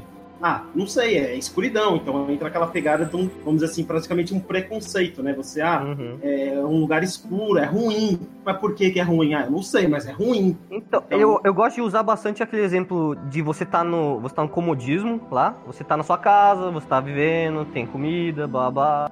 Mas, tipo, você pode sair da sua casa e ir pra um lugar novo que você não conhece. Pode ser um lugar melhor? Pode. Pode ser um lugar pior? Pode. Mas como você vai, você vai saber se você não sair daquele, daquela comodidade que você tá? Isso que acontece no Dark Souls 1 e, na, e nas todas as outras franquias, na verdade. Será que mudar é bom ou é ruim? A gente não sabe, tem que mudar pra descobrir. Exatamente. Outra coisa interessante também é que é, os deuses, eles também têm medo. Por quê? Porque dizem que isso traria a era dos homens. Então, é bastante daquela pegada grega, né? Tipo, os, os deuses são meio humanos, não são aquele negócio. Não, eu retenho todo o conhecimento, vocês têm que me adorar pra vocês conseguirem sobreviver. É, os deuses morrem, né? Sim, os deuses Essa é, que é a morrem. pegada. Eles morrem, então assim, eles vão ter medo de morrer tanto quanto os homens. Então, a gente entra todo numa discussão filosófica gigante, mas a premissa toda que eu falei, é que, é, que eu citei é o que move tudo e é isso aí. Que foda, cara, que foda. Eu não sabia que era tão profundo assim, mas. Ah, é, é É. bem profundo. Mano, eu acho foda, tipo, a história é que os NPCs estão num lugar aleatório. Daí você fica pensando, cara, esse maluco está num lugar muito aleatório fazendo alguma coisa muito aleatória. Mas não, ele, tipo, ele tem um motivo porque ele tá num, num quartinho preso, e tem um motivo porque ele tá num, num pântano lotado de bicho, e de veneno, por que que ele tá explorando cada lugar do mapa. Tipo, É, é, isso- muito legal é você legal. saber. Quando Isso você é vai. legal. Falei, caralho, mano, é por isso que ele tava fazendo tudo aquilo. Sim, nada. Você, e ninguém te conta essa porra. Isso que eu acho nada- bizarro. Nada tá lá Então, simplesmente por estar, né? Tem um esqueleto com um item, uma armadura fodona lá. Daí, por que, que aquele esqueleto tá com aquela armadura fodona? Foi um cavaleiro que tentou ligar a chama, só que ele falhou na missão dele. Daí ele morreu e aquele é o corpo dele, abandonado. E Olha você encontrou o foda. corpo dele. Mano, é, é, é tipo isso. E tipo, você descobre essas coisas, você tendo. Você assimilando coisas que estão em volta do cenário, ou alguma, alguém que comentou alguma coisa, ou até um item que você pega e fala. Esse era um item de um lendário cavaleiro que tentou sair da sua terra para procurar riqueza. Daí. Ah, é por isso que o cara tá morto aqui. Ah, agora Ih, entendi. Porque ele caiu da, do desfiladeiro e caiu aqui nesse lugar. E pior de tudo que é o lugar que você mais morre no jogo. É, um, é uma sacadinha e você tem que entrar pelo prédio, porque o prédio tá fechado e você vai explorando ele tudo por fora. Até que você consegue entrar e você tem que andar pelo teto do, do lugar, pra você tentar não cair do lugar.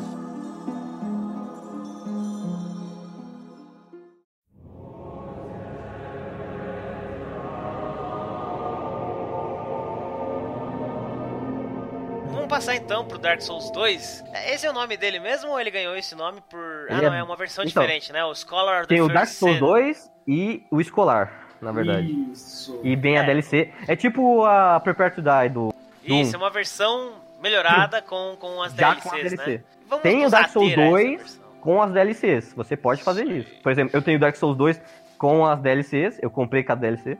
E tem o Dark Souls 2 escolar que vem tudo já. É um pacotão. Viciado.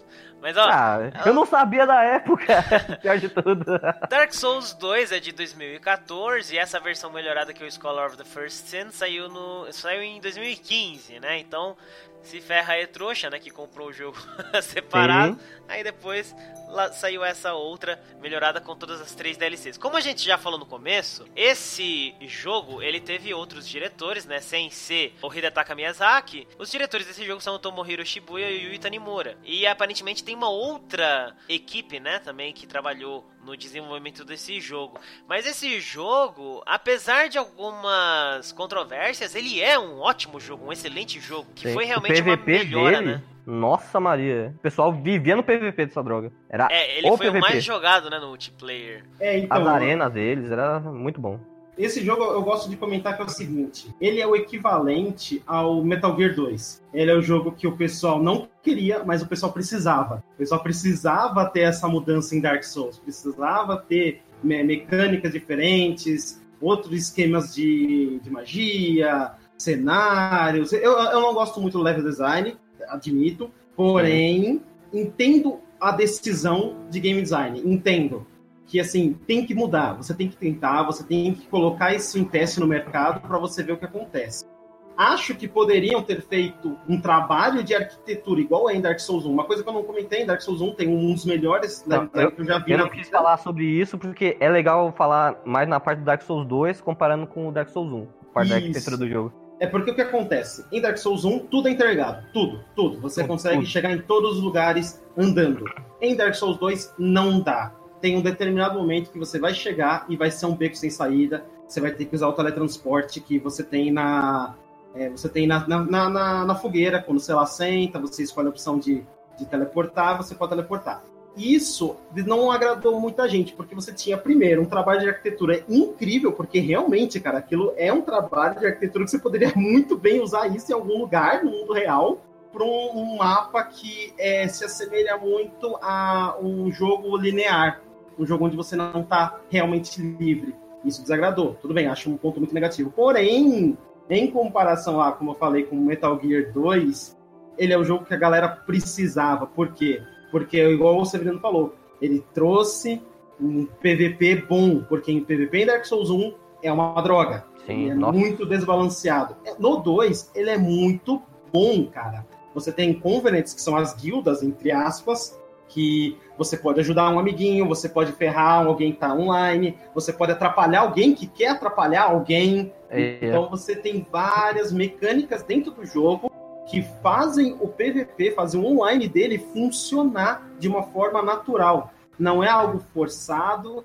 Você tem é, é, mesmo conquistas no jogo que funcionam com online. Então, se você quer platinar, você vai ser obrigado a jogar de alguma forma. É, na verdade, você tem que jogar de várias formas, tudo bem, para você conseguir, por exemplo, um item lá que, se não me engano, é. Não sei se é a orelha ou a língua que você ganha quando você mata alguém online.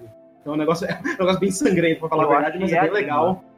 É a língua, né? Que você entrega com um NPC. Mano, é um NPC muito bolado, virado no Jiraiya, que é um anãozinho, que é um lugar que, cara, tá cheio de sangue na parede inteira, cara. Ele é, é muito louco, cara. É muito da hora. E é legal esse... que a desculpa dele é: se você invadir alguém, você mata o cara e pega o sangue dele. Se o outro cara aparecer para salvar esse maluco que você tá invadindo, você mata os dois caras e pega o sangue dos dois caras. Porque é mais sangue pra gente. Daí eu fiquei lá, eita porra, mano. Isso é muito legal, cara. cara tu tá doidaço já na, na bis da, da violência aqui, mano. Meu Deus. Porém, Caraca. É sério, cara, até violento o anãozinho, velho. Sim. Agora, a única coisa que eu preciso ressaltar aqui é que o Scholar of the First Team, ele sim tem todas as DLCs, igual vocês falaram, tudo certinho. Porém, ele tem alguns. É, é, ele é quase uma versão remaster em alguns pontos, porque ele traz textura e qualidade gráfica modificada. Uhum. Ele mudou algumas coisinhas, tanto é que se você pegar, por exemplo, muita iluminação comparado ao jogo base, o Scholar, muda. Você tem alguns inimigos em alguns lugares, em alguns lugares que mudam também. Então... Muitos itens, muitos personagens estão em posições diferentes. Isso é Isso. muito legal, porque o primeiro, querendo ou não, tipo, o primeiro Dark Souls 2, ele é bem estranho porque ele é meio facilitado. Não, é, no lugar não é muito cheio, não tem os inimigos direito, os itens é meio entregue facilmente para você. Daí você vai jogar o escolar, mano, você não sabe nem onde tá o que no negócio. Tem inimigo que você olha, por que, que esse bicho tá aqui? Eu só vou ver esse bicho no final do jogo. É muito bom o escolar comparado ao, ao Dark Souls 2 que saiu. E é as... muito desafio. E as DLCs, bom, aí no caso DLC tanto base como Scholar, as DLCs são ótimas, assim, uhum. é, eu, eu, sinceramente acho, a, pra mim, pelo menos na minha opinião, é, são as melhores DLCs de toda a franquia, porque eu primeiro, acho. Isso que eu ia falar, assim, eu ia a mesma coisa. Pra mim, as DLC do 2 é a melhor coisa. De Sim. toda a franquia. Ele é, ele é, muito bom, você vai jogar, é perfeito o negócio. E assim, eles trazem um nível de dificuldade muito alto. Mas é, é verdade. É, é muito estranho isso.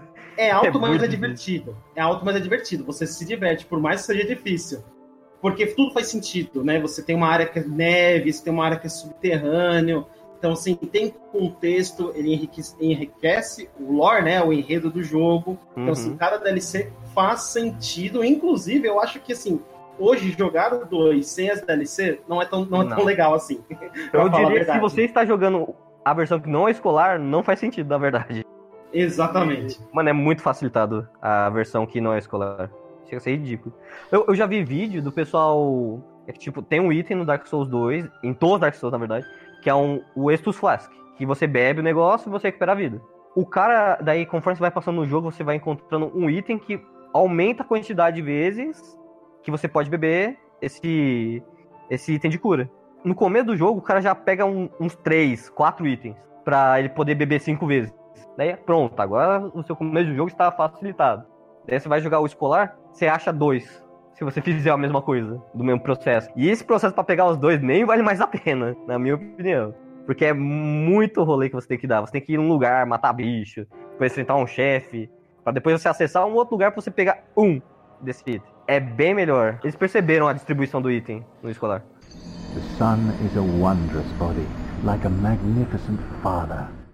Uma coisa que é muito legal, já que vocês estão falando de dificuldade, é o lance da dificuldade desse jogo, né? O Wallace, ele colocou como uma observação na pauta um vídeo do Extra Credits, né? Link na descrição desse episódio, falando sobre realmente a dificuldade do Dark Souls 2 e como que é feito, né? Uma coisa que ele falou no vídeo que eu não tinha me tocado, realmente, o lance de você, muitos jogos, né, você começa o jogo e daí você pode escolher a dificuldade, né? O, geralmente é o fácil, o médio e o difícil. E, assim, não tem como você saber que dificuldade você quer jogar se você ainda não jogou o jogo. Se você não sabe como é o jogo que você vai jogar. É, é, é muito complicado isso, realmente. E no Dark Souls 2, eles fazem isso com uma certa maestria, né? De um jeito que provavelmente deveria ser, né? É, eles, eles não falam para você, olha, é assim, é, escolhe aí. Não, você muda, né? De acordo com a maneira que você jogar, o jogo fica ou não mais simples, né? Tem a estratégia toda lá, que em vez de você ser um guerreirão com espada que vai no corpo a corpo e tal, você pode escolher um cara de ataque à distância, né? Um usuário de magia e daí o jogo já fica mais fácil. Isso eu acho, achei genial né, do, do, jogo, de ele te dar essa opção de você deixar ele mais fácil, mas ele não te fala realmente que tá mais fácil. Você acaba sabendo que o jogo tá mais fácil, mas ele não te fala, né?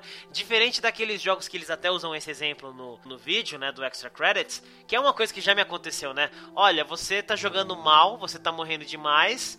É, vamos diminuir a dificuldade aí, né? Porque isso é ruim. Isso né? eu vi bastante no, no game, game design do Resident Evil 4. Tipo, o cara, ele tava fazendo speedrun, pra ele, faz, ele terminar o jogo mais rápido, ele tinha que morrer uma quantidade de vezes. Porque o jogo entende que você errando o tiro e morrendo uma quantidade de vezes, ele tem que facilitar para você. Por exemplo, tem um lugar que aparece seis inimigos, lá com os arcos, flecha, bomba, essas coisas. Esse, conforme você vai morrendo e errando tiro, vai diminuindo a quantidade de inimigo que vai aparecer nesse lugar. Porque o jogo está te facilitando para você passar o jogo. É, mas isso é frustrante, né? Como eles falam É. no vídeo. É frustrante porque o jogo simplesmente tá dizendo que você é ruim. Você E às, às vezes pode ser só que você não tá num bom momento, que você tá nervoso, alguma coisa. Várias vezes isso já me aconteceu, sabe? Que eu tava jogando o jogo e eu tava muito nervoso e eu não tava conseguindo passar o negócio. Mas aí eu parei, daí eu fui jogar no outro dia e eu consegui de boa, tranquilaço, de primeira, sabe? Então eu achei essa tática que a From Software usou nesse jogo genial e é um jeito muito melhor, mais justo, né? A dificuldade é justa, né, no jogo. É muito legal. É, é engraçado que tem uma Covenant no, no 2 que ele dificulta o seu jogo ainda.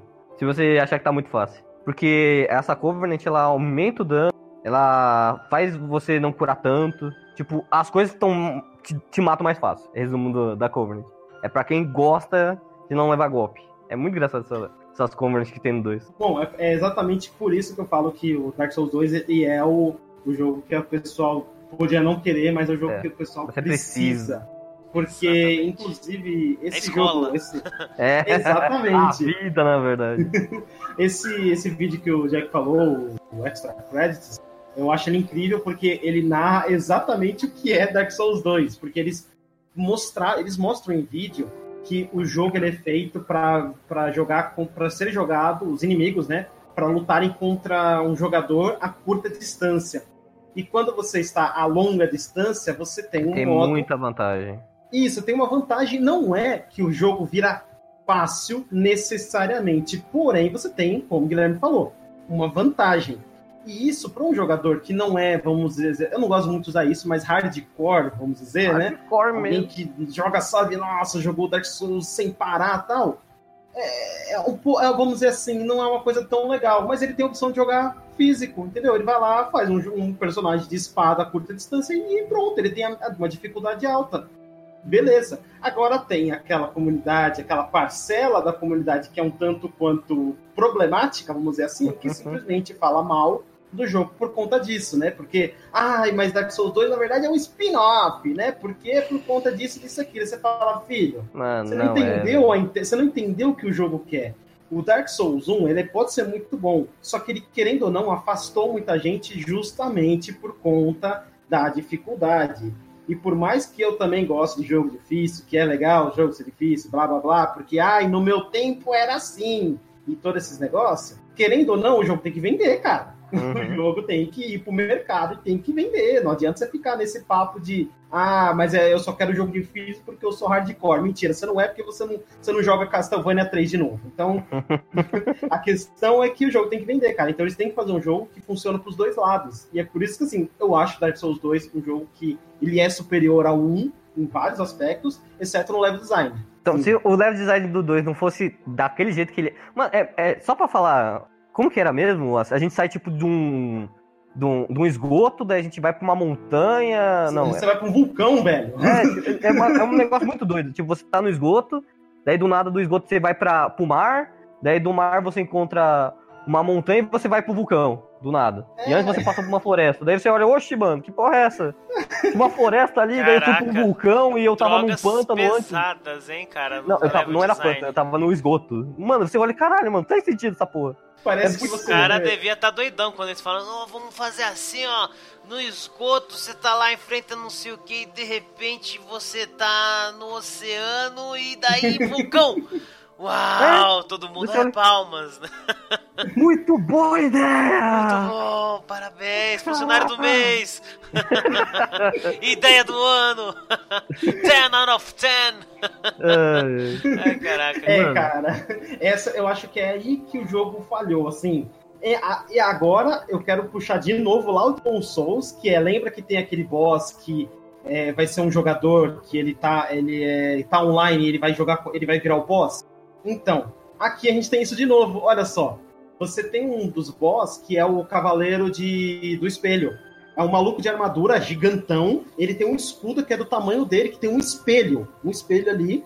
Em um determinado momento ele vai bater esse escudo na arena e vai sair um NPC de dentro desse espelho. Esse NPC, se você estiver jogando offline, obviamente vai ser controlado pela máquina. Se não, vai ser alguém que estava passando ali naquela região que vai ser convocado. E essa pessoa vai ter uma, vai ter um pequeno acréscimo ali, vai ficar um pouquinho mais forte, né? É, mas assim, vai ser uma batalha 2 contra 1. Um. E olha só, se você que, que está lutando contra esse boss não matar, vai vir outro. E Uhum. vai vir outro. E depois vai vir outro. Então imagina. Se você não der conta, vai vir um monte de gente que tá online e vai tudo matar você, cara. Então, assim, eu- achei pra mim, assim, isso foi pra mim genial. Foi uma coisa que explodiu minha cabeça na hora que eu descobri, porque a princípio eu joguei offline. Quando eu descobri, eu falei, meu Deus, cara, como assim? Eu, eu não podia ter jogado offline, simplesmente assim. Aí depois eu fui jogar de novo, só pra eu poder apanhar de algum jogador online. E foi bem legal, por mais que eu tenha apanhado. Mas, Por que será que está tão difícil? Por que a É. máquina sabe que eu, eu quero fazer? Não estou entendendo. por que, que o cara joga tão bem assim, né? Entende? E, e, assim, eu acho que isso foi um- uma decisão de game design muito boa. Muito. Porque fez, é, fez eu ter vontade de jogar online. Porque a princípio eu não queria.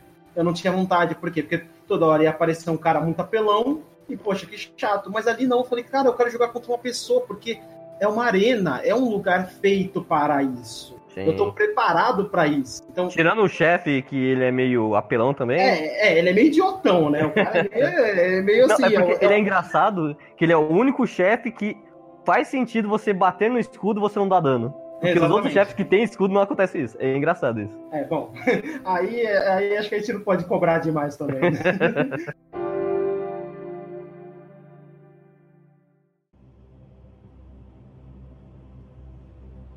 Aí, no mesmo ano em que foi lançada essa versão Scholar of the First Sin do Dark Souls 2, saiu um outro jogo que, vamos dizer assim, é diferente, né? Um, uma outra propriedade intelectual, né, uma nova IP, que é o Bloodborne. É uma nova IP, mas é Souls. é da franquia Souls, né? Porque, cara, volta o Hidetaka Miyazaki e daí ele fala, ó, tem essa nova engine aqui, esse novo programa motor pra gente usar pra fazer jogo. Vamos fazer um jogo? Vamos. Uh, eu sei fazer Dark Souls, vou fazer Dark Souls, mas eu não quero que seja Dark Souls. Eu vou colocar uma ambientação vitoriana, né, da Inglaterra vitoriana, da, da, da época da Rainha Vitória. Eu vou colocar, porra, eu quero é, é Dark o negócio, pô, então Inglaterra, Lovecraft, aí pronto, Dark Fantasy com Lovecraft, perfeito. E aí nasceu Bloodborne, né, que é um jogo que pegou tudo que tinha de bom até então na franquia Souls e melhorou, né? Deu um upgrade porque o jogo, é, para quem já jogou Dark Souls, a Demon Souls, Dark Souls 1 e 2 ou Dark Souls no geral, é, o negócio é realista no sentido de você ser um cara que tá com uma puta armadura pesada, uma arma pesada, então você, obviamente, não vai ser a pessoa mais ágil do mundo. você dá um pulo, você se mexe, você dá um golpe, você sente o peso daquilo. É pesado o negócio. Só que o Bloodborne, ele traz um sistema muito diferente que é tudo mais ágil, né, vamos dizer assim. Claro, né, nas suas limitações, mas ele é mais ágil, tem um combate mais ágil, é um treco diferente e ainda é uh, Souls. E esse é um jogo que ele tem essa influência muito forte do Lovecraft, somando a isso o vitoriano, né, que a gente falou, e as mecânicas tão bem feitas, fazem desse jogo um dos mais favoritos dos fãs, né? Eu tenho muitos amigos que amam Bloodborne e tão pouco se lixando para Dark Souls, não, não gostam. Realmente foi uma baita de uma bola dentro esse jogo e sei lá, né? Bom, já que tem essas questões contratuais, não vai sair um 2, mas será que algum dia talvez saia um 2, né? Não sei, fica aí o questionamento, é. mas falemos desse jogo. Quem, quem de vocês jogou esse jogo? Então, eu joguei bem pouco ele, porque eu não tenho Play, um Play 4. Eu estou bem triste por lembrar disso agora. bem triste. Eu. No ano passado, né, quando eu fiquei com o Play 4 de empréstimo aqui, né? Em casa. É, joguei joguei vários, vários, jogos de Play 4, mas assim, esse eu posso falar tranquilamente de todos que eu joguei. É um dos que eu mais gostei, um dos que eu achei mais foda, mais divertido, assim. Ele ficou assim, é, pau a pau com Doom, tá ligado? em questão assim de quanto eu me diverti jogando. É pena que eu não pude jogar DLC. Porque depois, quando eu fui pesquisar DLC, é, é incrível e é onde tá a Moonlight Great Sword. Uhum. Infelizmente uhum. eu não pude tê-la né, na minha jogatina, mas é, eu posso falar tranquilamente, cara, que é um jogo muito bom. Ele realmente tem tudo isso que o Jack falou, cara. Tem, tem todas as pegadas de, de, do, da franquia Souls, tá lá. Só que, cara, é repaginado. E realmente você sente assim, você é um cara rápido e você é um cara normal. Cara, se por exemplo você tomar um tiro, vai doer. Assim, você vai, você, na hora que você toma o tiro, você tem aquele momento de ficar parado, de, de sentir a dor, sabe? De ter aquele tempo de, nossa, cara, é, é um tirambaço no meio do peito, mano. Tudo bem que você deveria morrer, mas estamos num jogo. A questão é que, assim, faz sentido quando você leva os hits. Tudo faz sentido. Só que aí, qual que é a mecânica que eu mais gosto no jogo? E que por vários momentos me fez jogar de uma forma totalmente diferente que eu jogava Dark Souls até então, que é a mecânica de você recuperar a vida quando você acerta alguém sempre que você leva dano, você fica. Você, sua vida cai e você tem um pouquinho de, do resto da sua vida anterior ali. Durante um tempinho pré-definido, que se você acertar um hit, logo após você, você apanhar, você recupera essa vida. E aí, e, e, porque assim, começa a voar sangue para todo lado na hora que você acerta um monstro, né? Aí o sangue cai em você. Então você recupera a sua vida com o sangue do inimigo. Uma coisa assim, nossa, gore pra caramba, cara. Porque a maioria dos inimigos são feras, ou então são humanos. Então imagina, tudo você acerta ele geralmente com um machado serrilhado. Então você imagina quanto sangue vai jorrar. é, uma coisa legal, né, que eu esqueci de falar. No Dark Souls, geralmente você é um cavaleiro que tem lá a sua missão. No Bloodborne você é um caçador, né? Um treco assim, mais ou uhum, menos. Você é um caçador. Que foda. E, e é tanto que a gente se cura muito pelo sangue por causa do nome também, né? Bloodborne, você veio do sangue. É, realmente. Tudo do jogo é voltado pelo sangue e tá acontecendo por causa de alguma coisa que é do sangue. Essa é a verdade. Eu, vi, eu não joguei tanto, eu joguei mais pro videogame dos meus amigos também. Daí você vê que a história, basicamente, eles fizeram um experimento com alguma coisa de sangue. e as coisas estão dando meio errado. Daí eles viram aqueles bichão louco do Lovecraftiano, alguma tem lobisomem. É muito legal essa mecânica de você bater no inimigo, você vai se curando, você ter aquela movimentação, aquela movimentação mais rápida, você não querer ficar tão na defensiva, porque no Dark Souls 1, 2, você consegue ficar levantando lá o escudo, bater quando o cara depois que ele termina de dar um golpe muito demorado, daí você tem aquele tempo de resposta bem fácil, daí você fica lá batendo, batendo, daí você volta, fica defendendo, rolando, rolando. Nesse daí você joga um, jeito bem mais agressivo do que dos outros. Você bate, se cura, se desvia, dá tiro, foge, corre, cura, daí você Mano, é uma pegada muito diferente, é muito legal. Até porque tem aquele lance que a gente até comentou aqui em outros episódios, o escudo que tem no Bloodborne é um escudo com um furo no meio, né? Então ele meio, tipo, ah, protege, mas é pouco. É. a melhor defesa é o ataque no, no caso desse jogo. Sim, e uma pegada legal que eu Severino falou que é do sangue, né? Dos antigos, né? Entre a parada Lovecraftiana, é que, assim, não é bem inspirado, é basicamente uma referência direta. Né? Porque. Pega eles... o livro, coloca no jogo. É, basicamente, porque eles começam a estudar o sangue dos antigos. Aí você lembra do, de Lovecraft, né? Que você tem os antigos, você tem os deuses antigos. E em Bloodborne é exatamente isso. Em algum momento eles entraram em contato com o sangue dos antigos que é simplesmente assim, né? Os Old Ones. E esse sangue, quando reage com, com o sangue humano, ele transforma, ele, é, ele abre a mente da pessoa para alguma coisa. Então, tanto é que você tem no jogo uma mecânica chamada. Não, é, então, é sanidade, mas é. Nossa, esqueci o nome. É. Nossa, quando você. Discernimento. Você tem um valor de ah, é, discernimento. É, que quanto mais. Olha, olha só que legal, você entra até um, vou chamar de crítica, mas isso é uma referência ao mundo real. Mas quanto mais discernimento você tem, mais conhecimento, mais você enxerga o mundo do jeito que ele é realmente. Sim, nossa, é muito bom. É muito bom essa mecânica, sério. E, e assim, quanto mais você tem, mais o cenário muda. É muito louco isso. É, você passa a enxergar os antigos que estão ali, que eles estão basicamente tratando, tratando a humanidade como fantoche e você tá vendo tudo aquilo. Só que você não pode fazer nada. É. você é só um cara. Você só. É, é, mais ou menos em Watchmen, né? Que você é. O Dr. Manhattan fala, né? Ele é a marionete que pode ver as cordas, mas ele não deixa de ser a marionete. E ali você também é. Você só tá vendo os bichão gigantes que você não pode fazer nada a respeito. Então é, é algo que eu achei muito, muito da hora. Essa parte me pegou demais no jogo. The sun is a wondrous body, like a magnificent father existe o sonho de caçador. Isso aí eu, eu, eu vou entrar rapidinho no enredo, no enredo, então. Você é um caçador e você tá num sonho, cara, porque o nome do lugar se chama Sonho de Caçador, que é quando você morre você vai para ele.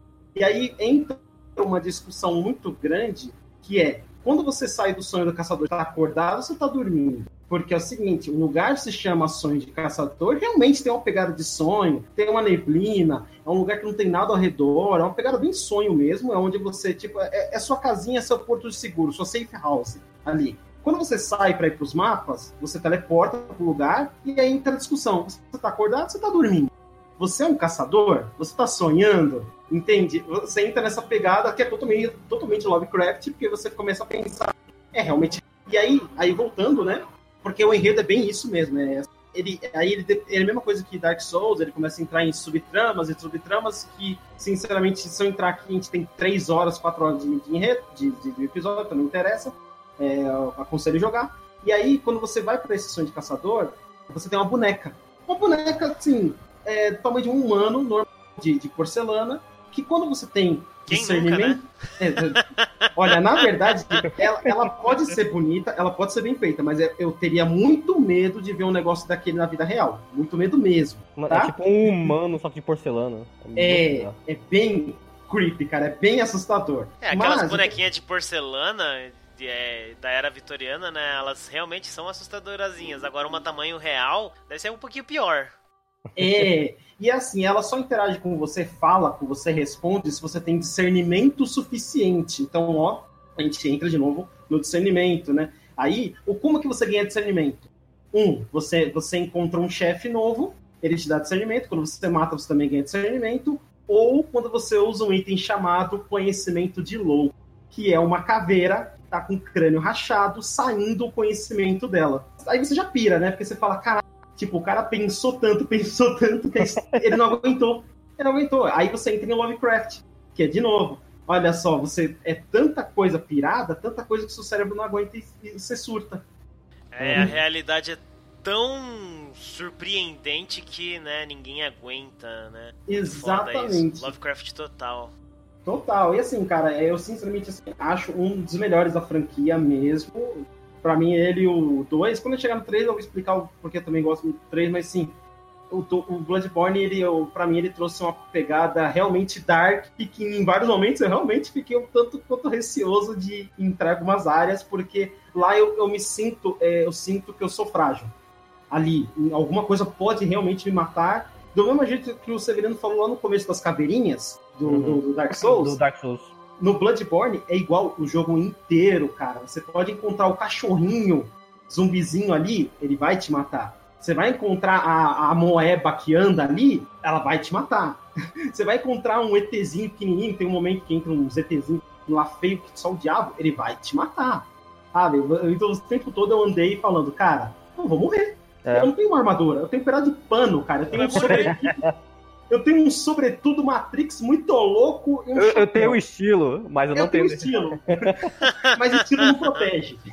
Não, o meu amigo ele tava falando, ele jogou, tipo, chegou num ponto no jogo que, mano, eu não vou mais enfrentar as coisas, eu vou embora. Qualquer coisa me mata. Daí ele falou, ele terminou o jogo todo fugindo das coisas, só matando o chefe. Porque ele não aguentava, era qualquer coisa matava ele. Era muito foda. E pior que é, é muito isso a pegada do, do Bloodborne. Você tá num ambiente cheio de botado de fera, bicho, abominação, e você é uma pessoa com uma, uma espada e uma pistola, velho. Mano, é ridículo isso, velho. Às vezes você pega uma bazuca, eu acho, nem lembro, tem umas armas bem diferentes no. É legal, eu lembro de uma arma, não sei se você pegou, Wallace. É tipo, é um bastão com uma serra na ponta. Ah, sim, sim. É... Você tem diversas armas, né? E uma delas é uma que é. É que toda arma transforma. Então, uhum. essa serra ela pode é, contrair para ficar uma arma de curta distância. Então ela, ela é tanto curta quanto longa, mas a princípio ela é uma lança que, em vez de ter a ponta da lança, ela é um. Cara, é um cutelo, velho. Uhum. é cheio de sangue, lógico, né? Nossa, é, é Maravilhoso. muito legal o Bloodborne, mano. Sempre é que bom. eu leio algo, vejo algo, eu tenho muito mais vontade de jogar esse jogo que infelizmente eu não joguei. Uma coisa que eu acho legal é, esse jogo tem tanta coisa que não foi utilizada que ainda até hoje, hum, bom, hoje sim. eu não sei esse ano, né, mas até o finalzinho do ano passado, eu acho, ou até talvez, acho que foi o começo desse ano, não, não tenho muita certeza eu vi vídeos né, de, de modders, os caras eles acessam o código base do jogo, código, código fonte, né, desculpa, Sim. e eles veem coisas que não foram usadas. E di, direto eles descobrem chefes que não foram usados. Tem um chefe lá num cenário que aparentemente saem umas cobras da terra, e é um chefão que é um monte de cobra. E, e, é totalmente Lovecraft isso, né? E, e cultura japonesa também, né? Hentai japonesa. Mas assim, é, o, cara, tem um monte de coisa que não foi usada, sabe? E eu acho isso sensacional, é muito legal, de verdade. Mas, tá aí, né? Que nem a gente falou, por questões contratuais, dificilmente vai sair um novo Bloodborne. Mas, estão vindo jogos novos aí, né? Então a vida segue. Então, Foi um jogo é, bom. É um jogo bom que existe. O Miyazaki tava falando. Ele tava cansado, na verdade, já de fazer o Dark Souls. Daí, não, quer fazer um jogo com temática nova. Daí fez o Bloodborne. Não, mas daí o pessoal falou, agora você vai fazer o 3. Daí, mano, quero fazer um jogo de robô. Eu quero fazer um jogo de ninja. Daí foi e mano, tem que uma hora mudar. Essa é a verdade. É, tá certo, não tá errado não. Tá certíssimo. Tem que vir a era das trevas pra mudar as coisas.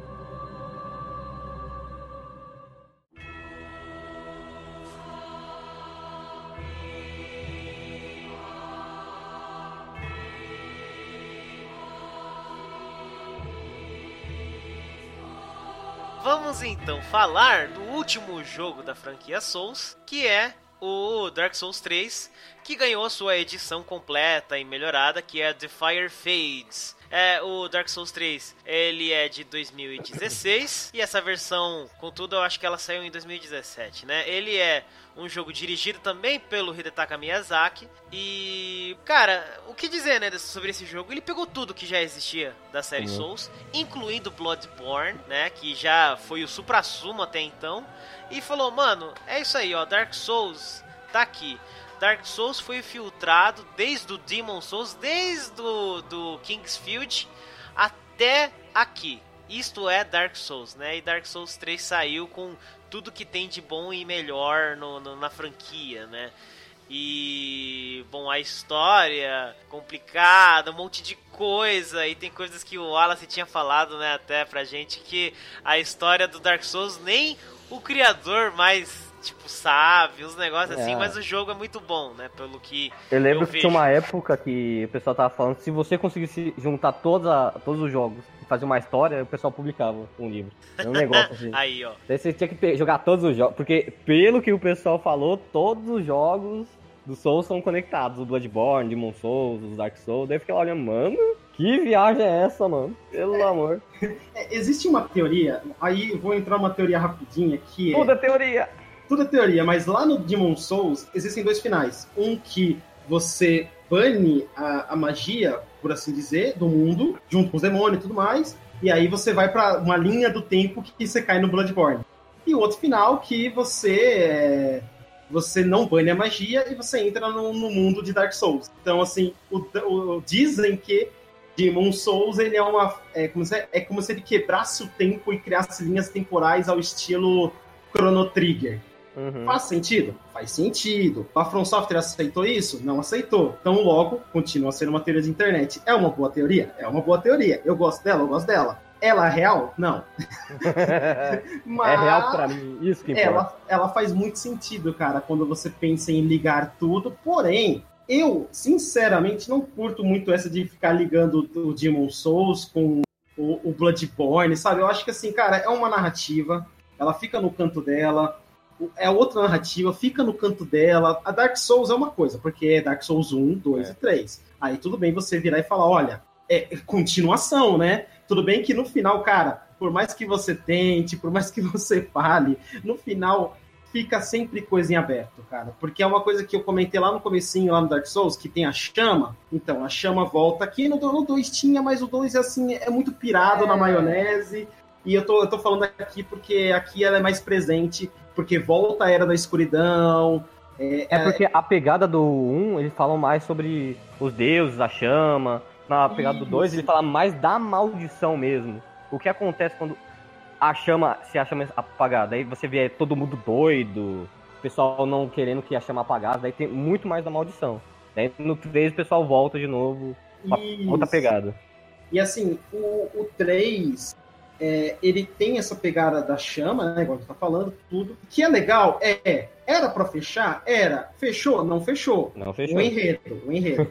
Porém, em questão de mecânica, de como funciona principalmente o PVP, ali fechou. Ali fechou, porque é igual o Jack falou, pegou as coisas do Bloodborne, colocou aqui no Dark Souls, pegou as coisas do Dark Souls 2, colocou, do Dark Souls 1, colocou, do Demon Souls, colocou, falou, cara, essa é a experiência Dark Souls do jeito que ela tinha que ser. Acabou. Conviva com isso. é legal? É legal. É muito louco? É muito louco. Eu gosto pra caramba. Porém, cara, é uma, é o, foi a hora que o From Software falou, cara, acabou. Não aguento mais. Chega, assim, é porque é o seguinte, cara, se vo- a From Software, eh, eu, eu respeito bastante isso dela virar e falar, olha, por mais que você queira, por mais que você seja apegado, seja o jogo da sua vida, blá blá blá, você tem que caminhar pra frente, cara. Você tem que seguir outros jogos. Então, vários jogos, por exemplo, Armored Core, tem Shu, ela foi deixando pra trás porque, cara, chega um momento que para, acabou. Você não tem que parar de ficar mexendo, porque vai chegar um momento que os caras vão começar a falar mal do jogo, vai começar, olha, estragou Dark Souls, entende? Vai Eu já, já esse- fazia isso, na verdade. é, já, já fazia, mas quando chegou o 3, cara, nossa, pode ver, cara, PVP do 3 é lotado até agora. Uhum. Então, assim, é, é, chegou o momento que o, Miyazaki olhou e falou, cara, chega. Parou, a experiência tá muito boa. Quando eu joguei o 3, a experiência do, do, PVP do 3 é ótima, cara. Eu joguei muito mais o PVP do que o jogo, o jogo normal, cara. Porque é o seguinte, você tem, você tem uma Covenant, né, uma guilda, que você pode simplesmente invadir o mundo que está sendo invadido. Só que você entra como um fantasma roxo, não um fantasma vermelho, que só ataca o dono do mundo. Você pode atacar qualquer um. É. E assim, se você, en- não quer, se você entrar nesse mundo que está sendo invadido, não quer dizer que você é o único que vai que entrar. Vai entrar um monte de gente. Então imagina, às vezes você entra numa sala, num, mundo que está invadido, e tem tipo 10 caras brigando lá, e, e, você não sabe o que tá acontecendo mais, você simplesmente É, entra você e fala, só mano, pula lá no meio que é tretar com os caras. Você mira no primeiro que você achar e vai, cara. Isso é muito legal, cara. Isso é muito da hora. Trouxe, assim, abriu o mundo de Dark Souls. E, assim, não precisa de um novo Dark Souls pra, pra continuar isso. Tá bom, joga o 3 e tá feliz, tá ligado? Vida que segue. É, realmente ele fecha com chave de ouro, né? Diria. Pod- Podemos dizer isso ou não? Então, falando. Tirando o quesito da história. Não, eu tô falando como jogo. Então, Como como, jogo. jogo, sim. Porque Como na jogo ele história fecha. Ele fica bem aberto mesmo. Mas é normal de toda a franquia do Dark Souls ele faz isso. Já, eu nem tô surpreso, na verdade. Ah, mas também É, mas tem, é tem aquele lance de dar pros fãs, né? Ó, a história é de vocês. É. O poder é de muito vocês. isso, né? Não, eu fiz a minha história aqui e ela é assim. Tanto que o pessoal gosta muito de pegar o, um canal chamado Batvidia, que o cara é o narrador de história. O pessoal vai no canal dele pra ver a história que ele faz, sobre os personagens, as teorias. Mano, é muito legal as teorias que o cara faz. E o cara é tipo o maluco que tem a voz na comunidade. The sun is a wondrous body, like a magnificent father. Uma coisa que eu acho engraçado no, no 3 é que, tipo, ele é, é como o Wallace falou, ele é, ele é tudo dos outros anteriores. Você vê coisa do 2 lá, você vê referência do 1, tem coisa do Bloodborne, daí você vai explorando o mundo, cada, cada parte do mapa, ele é tipo, é de um jeito diferente. Porque, em teoria, pelo que eu estudei do 3, tipo, o mundo tá se quebrando por causa que tá dando muita merda. Daí, tipo, as coisas estão meio que se fundindo pelo tempo, pelos lugares. É, as coisas estão revivendo. Nossa, é, é muito legal essa parte da história, que eu acho legal. E é legal você ver, tipo, as coisas se fundindo de, dos mundos que era anterior, daí eles vai se mudando conforme vai passando o tempo. Porque tem aquele negócio, você tem o reino, aquele reino vai ficar, daí uma hora aquele reino vai quebrar e vai surgir um reino novo em cima desse, porque vai ser uma continuação. É isso que é basicamente Dark Souls 3, que vai mudando o tempo e você vai vendo o que, que aconteceu durante todo esse tempo do, do jogo. Você vê inimigos antigos, você vê inimigos novos. Qual era a última DLC mesmo que saiu no, no Dark Souls 3? Eu esqueci. O... É The Ringed City, Isso. Isso. Mano, você Cidade vê do Anel. a cidade do Anel. Olha. Você vê a arquitetura, mano, do negócio é muito diferente do negócio. Você vê os inimigos. Eu vi é uma legal. que era uma cidade como se fosse um céu, tipo no céu, uns castelos brilhantes, tem Então- uns inimigos com asa, é esse lugar Esse é o aí? Ring City. Esse- Isso. É esse mesmo. É esse mesmo. Olha, eu vi, eu acho que ou foi você ou foi o Jerry, nosso amigo, jogando lá no lab de, de- da Fatec. O nome da o nome em português, porque quando eu joguei, ele veio com traduzido, né? E se chama Cidade Anelada. Porque ela tá. Ela é tipo como se fosse um anel, só que tá todo estourado, todo fragmentado. né?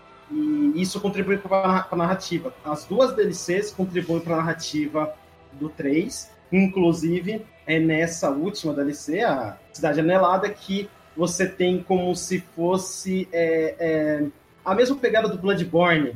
Você enxerga o mundo do jeito que ele tá. Não da mesma forma, né, no- com, com, né, com conhecimento, mas é alguém que vira e fala, para você, olha, filho, é, isso que você estava vendo, né, na verdade não, é, é assim. E aí você vê que, que aquilo que eu falei lá no comecinho, do Dark Souls, que ah, a chama apagou, alguém vai acender, isso é um ciclo, que é o que o Severino estava falando. É um ciclo. A chama vai acender, alguém vai, ah, alguém vai acender, eh, vai apagar uma hora, alguém vai lá e acende, e isso é um ciclo infinito. E em algum momento esse ciclo começou a quebrar. E aí essa DLC fala sobre isso, fala, olha, o que acontece quando você mexe no tempo, então quando o ciclo simplesmente se desgasta. Então é uma coisa bem interessante, cara. Quando você começa a entrar, você vê que ela realmente é totalmente quebrada, você só tem resquícios dela, mas ainda assim ela é porque você sempre vai correr atrás e descobrir o que está acontecendo, que porquê, e aí um porquê leva outro porquê, e leva outro porquê. E aí você fica jogando muito, muito tempo e fica no YouTube vendo teoria até dizer chega e não chega a lugar nenhum, mas é legal pra caramba. Ainda assim. Mas é que nem a gente falou, né? O próprio diretor, o Hidetaka Miyazaki, ele falou que o Dark Souls 3 finaliza, né? A série Souls e. E é o que a gente comentou. Falou, ó, Bandai, tá nas suas mãos. Se quiser, faz outro. Se não quiser, é nós. Tô aqui trabalhando no Sekiro, Die- é, Sekiro Shadows Die Twice. E eu tenho que acrescentar que realmente é uma pegada totalmente diferente, né? Esse jogo do, do que foi até então a franquia Souls. Tem um ritmo bem mais frenético, pelo que eu entendi, do que na franquia Souls e é mais difícil também, pelo que eu vi, né? Bem legal, bem interessante. Tem, tem uma pegada dark no ambiente oriental, né? Bem, bem bacana isso. Ele é bem ninja também, se você ver bem. Ele vai explorando, pulando com corda pelos cantos, enfrentando samurai, enfrentando shogun. Mano, é muito legal. Vamos Mas eu lembrar, vamos lembrar que Tenchu também é da From Software. Então, Aí, basicamente, a From Software tá trazendo, ela fez aquilo que eu falei, de, de, de- chegou um momento que Tenchu parou de vender, Ninja não era mais tão legal assim, por mais que eles sejam muito legais, e parou de vender. Aí eles falaram, ó, chega, agora voltou a ser legal, eles falaram, olha, eu acho que eu vou trazer esse negócio de volta, só que repaginando, porque trazer Tenchu do jeito que era antigamente, não dá, né? Tenchu ele era um pouquinho é, Travado. travado. É. Eu, eu devo dizer que Tenchu também tem sua influência em Dark Souls. Os itens, eles são muito estilo Tenchu. A forma que você organiza, que você usa. Eu acho que é legal que a From Software volta aquilo que eu falei. Ela nunca esqueceu daquilo que ela fez. Então ela sempre pegou aquela coisinha legal que tinha no jogo dela e falou: olha, vou colocar aqui, olha que legal. Ela não esquece das suas origens. Muito bom. Exato. E diferente de algumas empresas, né? Para, para. Não, não, não, não, não começa. Ai, caraca.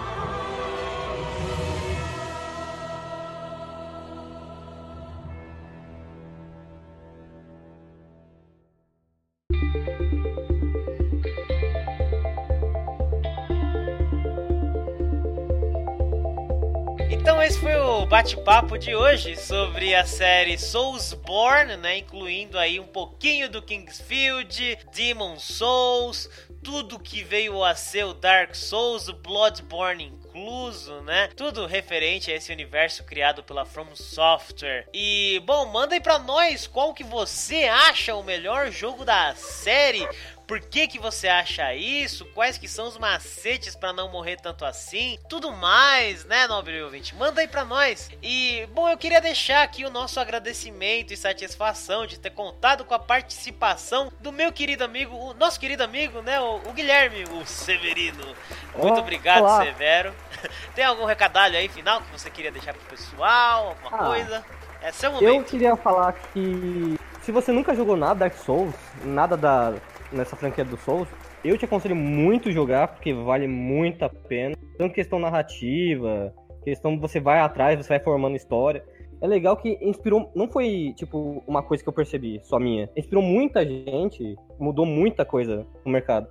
Você vê jogo como Hollow Knight saindo por causa disso. Você vê que muito pegaram desse esquema narrativo. Você, alguém não chega pra você falar, olha, aconteceu isso, isso, isso, isso, isso, daí você fica lá meia hora escutando o personagem falando sobre a história aí. Ah, ah, que legal. Você vai atrás da história porque você ó, por que, que o personagem é daquele jeito, por que, que o lugar tá daquele jeito, por que você está fazendo aquilo, por, por que você é, tá matando as coisas? É porque você quer ou é porque o seu personagem quer? É muito legal isso da franquia Souls. E se você não jogar, eu te aconselho a jogar muito, mas muito mesmo, porque você vai ficar morrendo toda hora. Até você terminar o jogo. É, realmente é isso. Tanto é que, né, assim como Metroidvania, Souls-like virou uma espécie de gênero, né?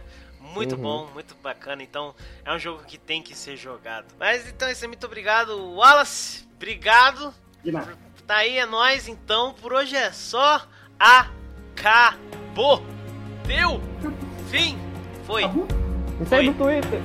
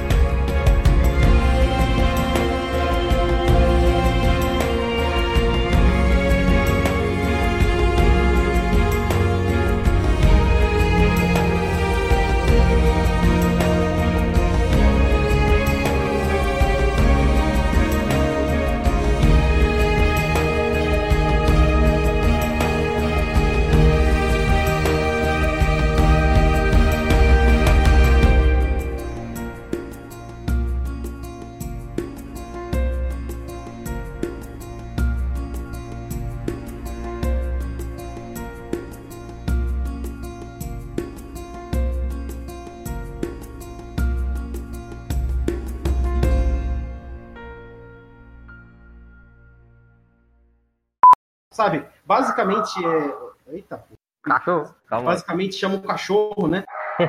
Deixa eu mutar aqui. O cachorro é um antigo. É um dos antigos, Ele olha tá- só. Ele tá esse mortal! Insolente! Eu falei demais, vou me lascar hoje. É, mas.